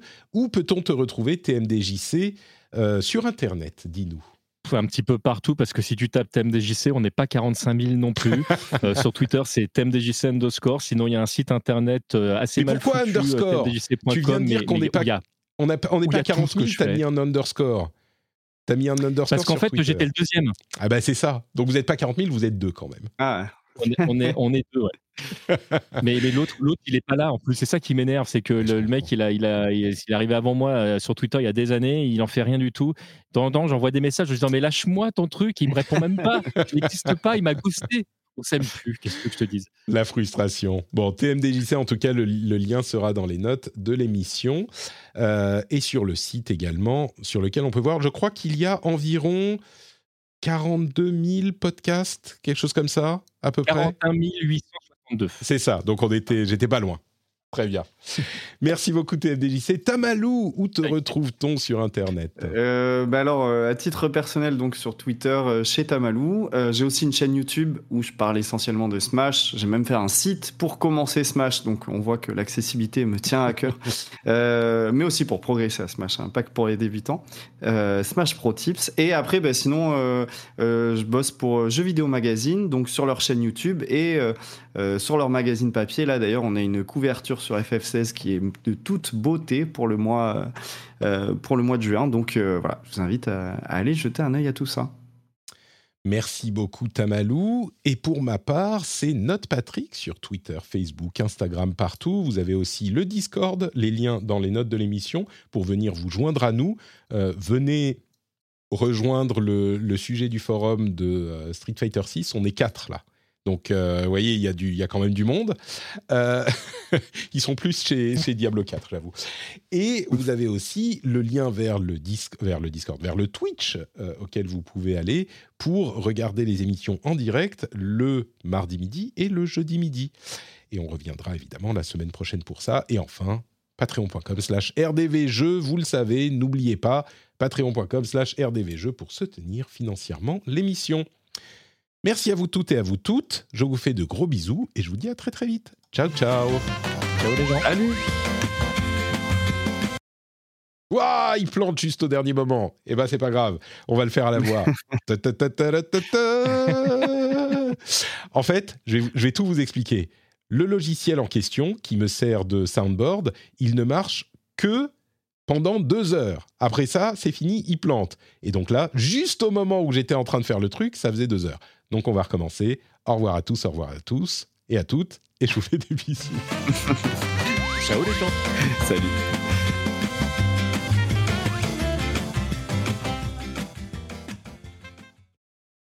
Non mais t'imagines, c'est l'enregistrement qui merde à la dernière seconde. Paf, il n'y a plus rien. Ah, c'est malheureusement arrivé au meilleur.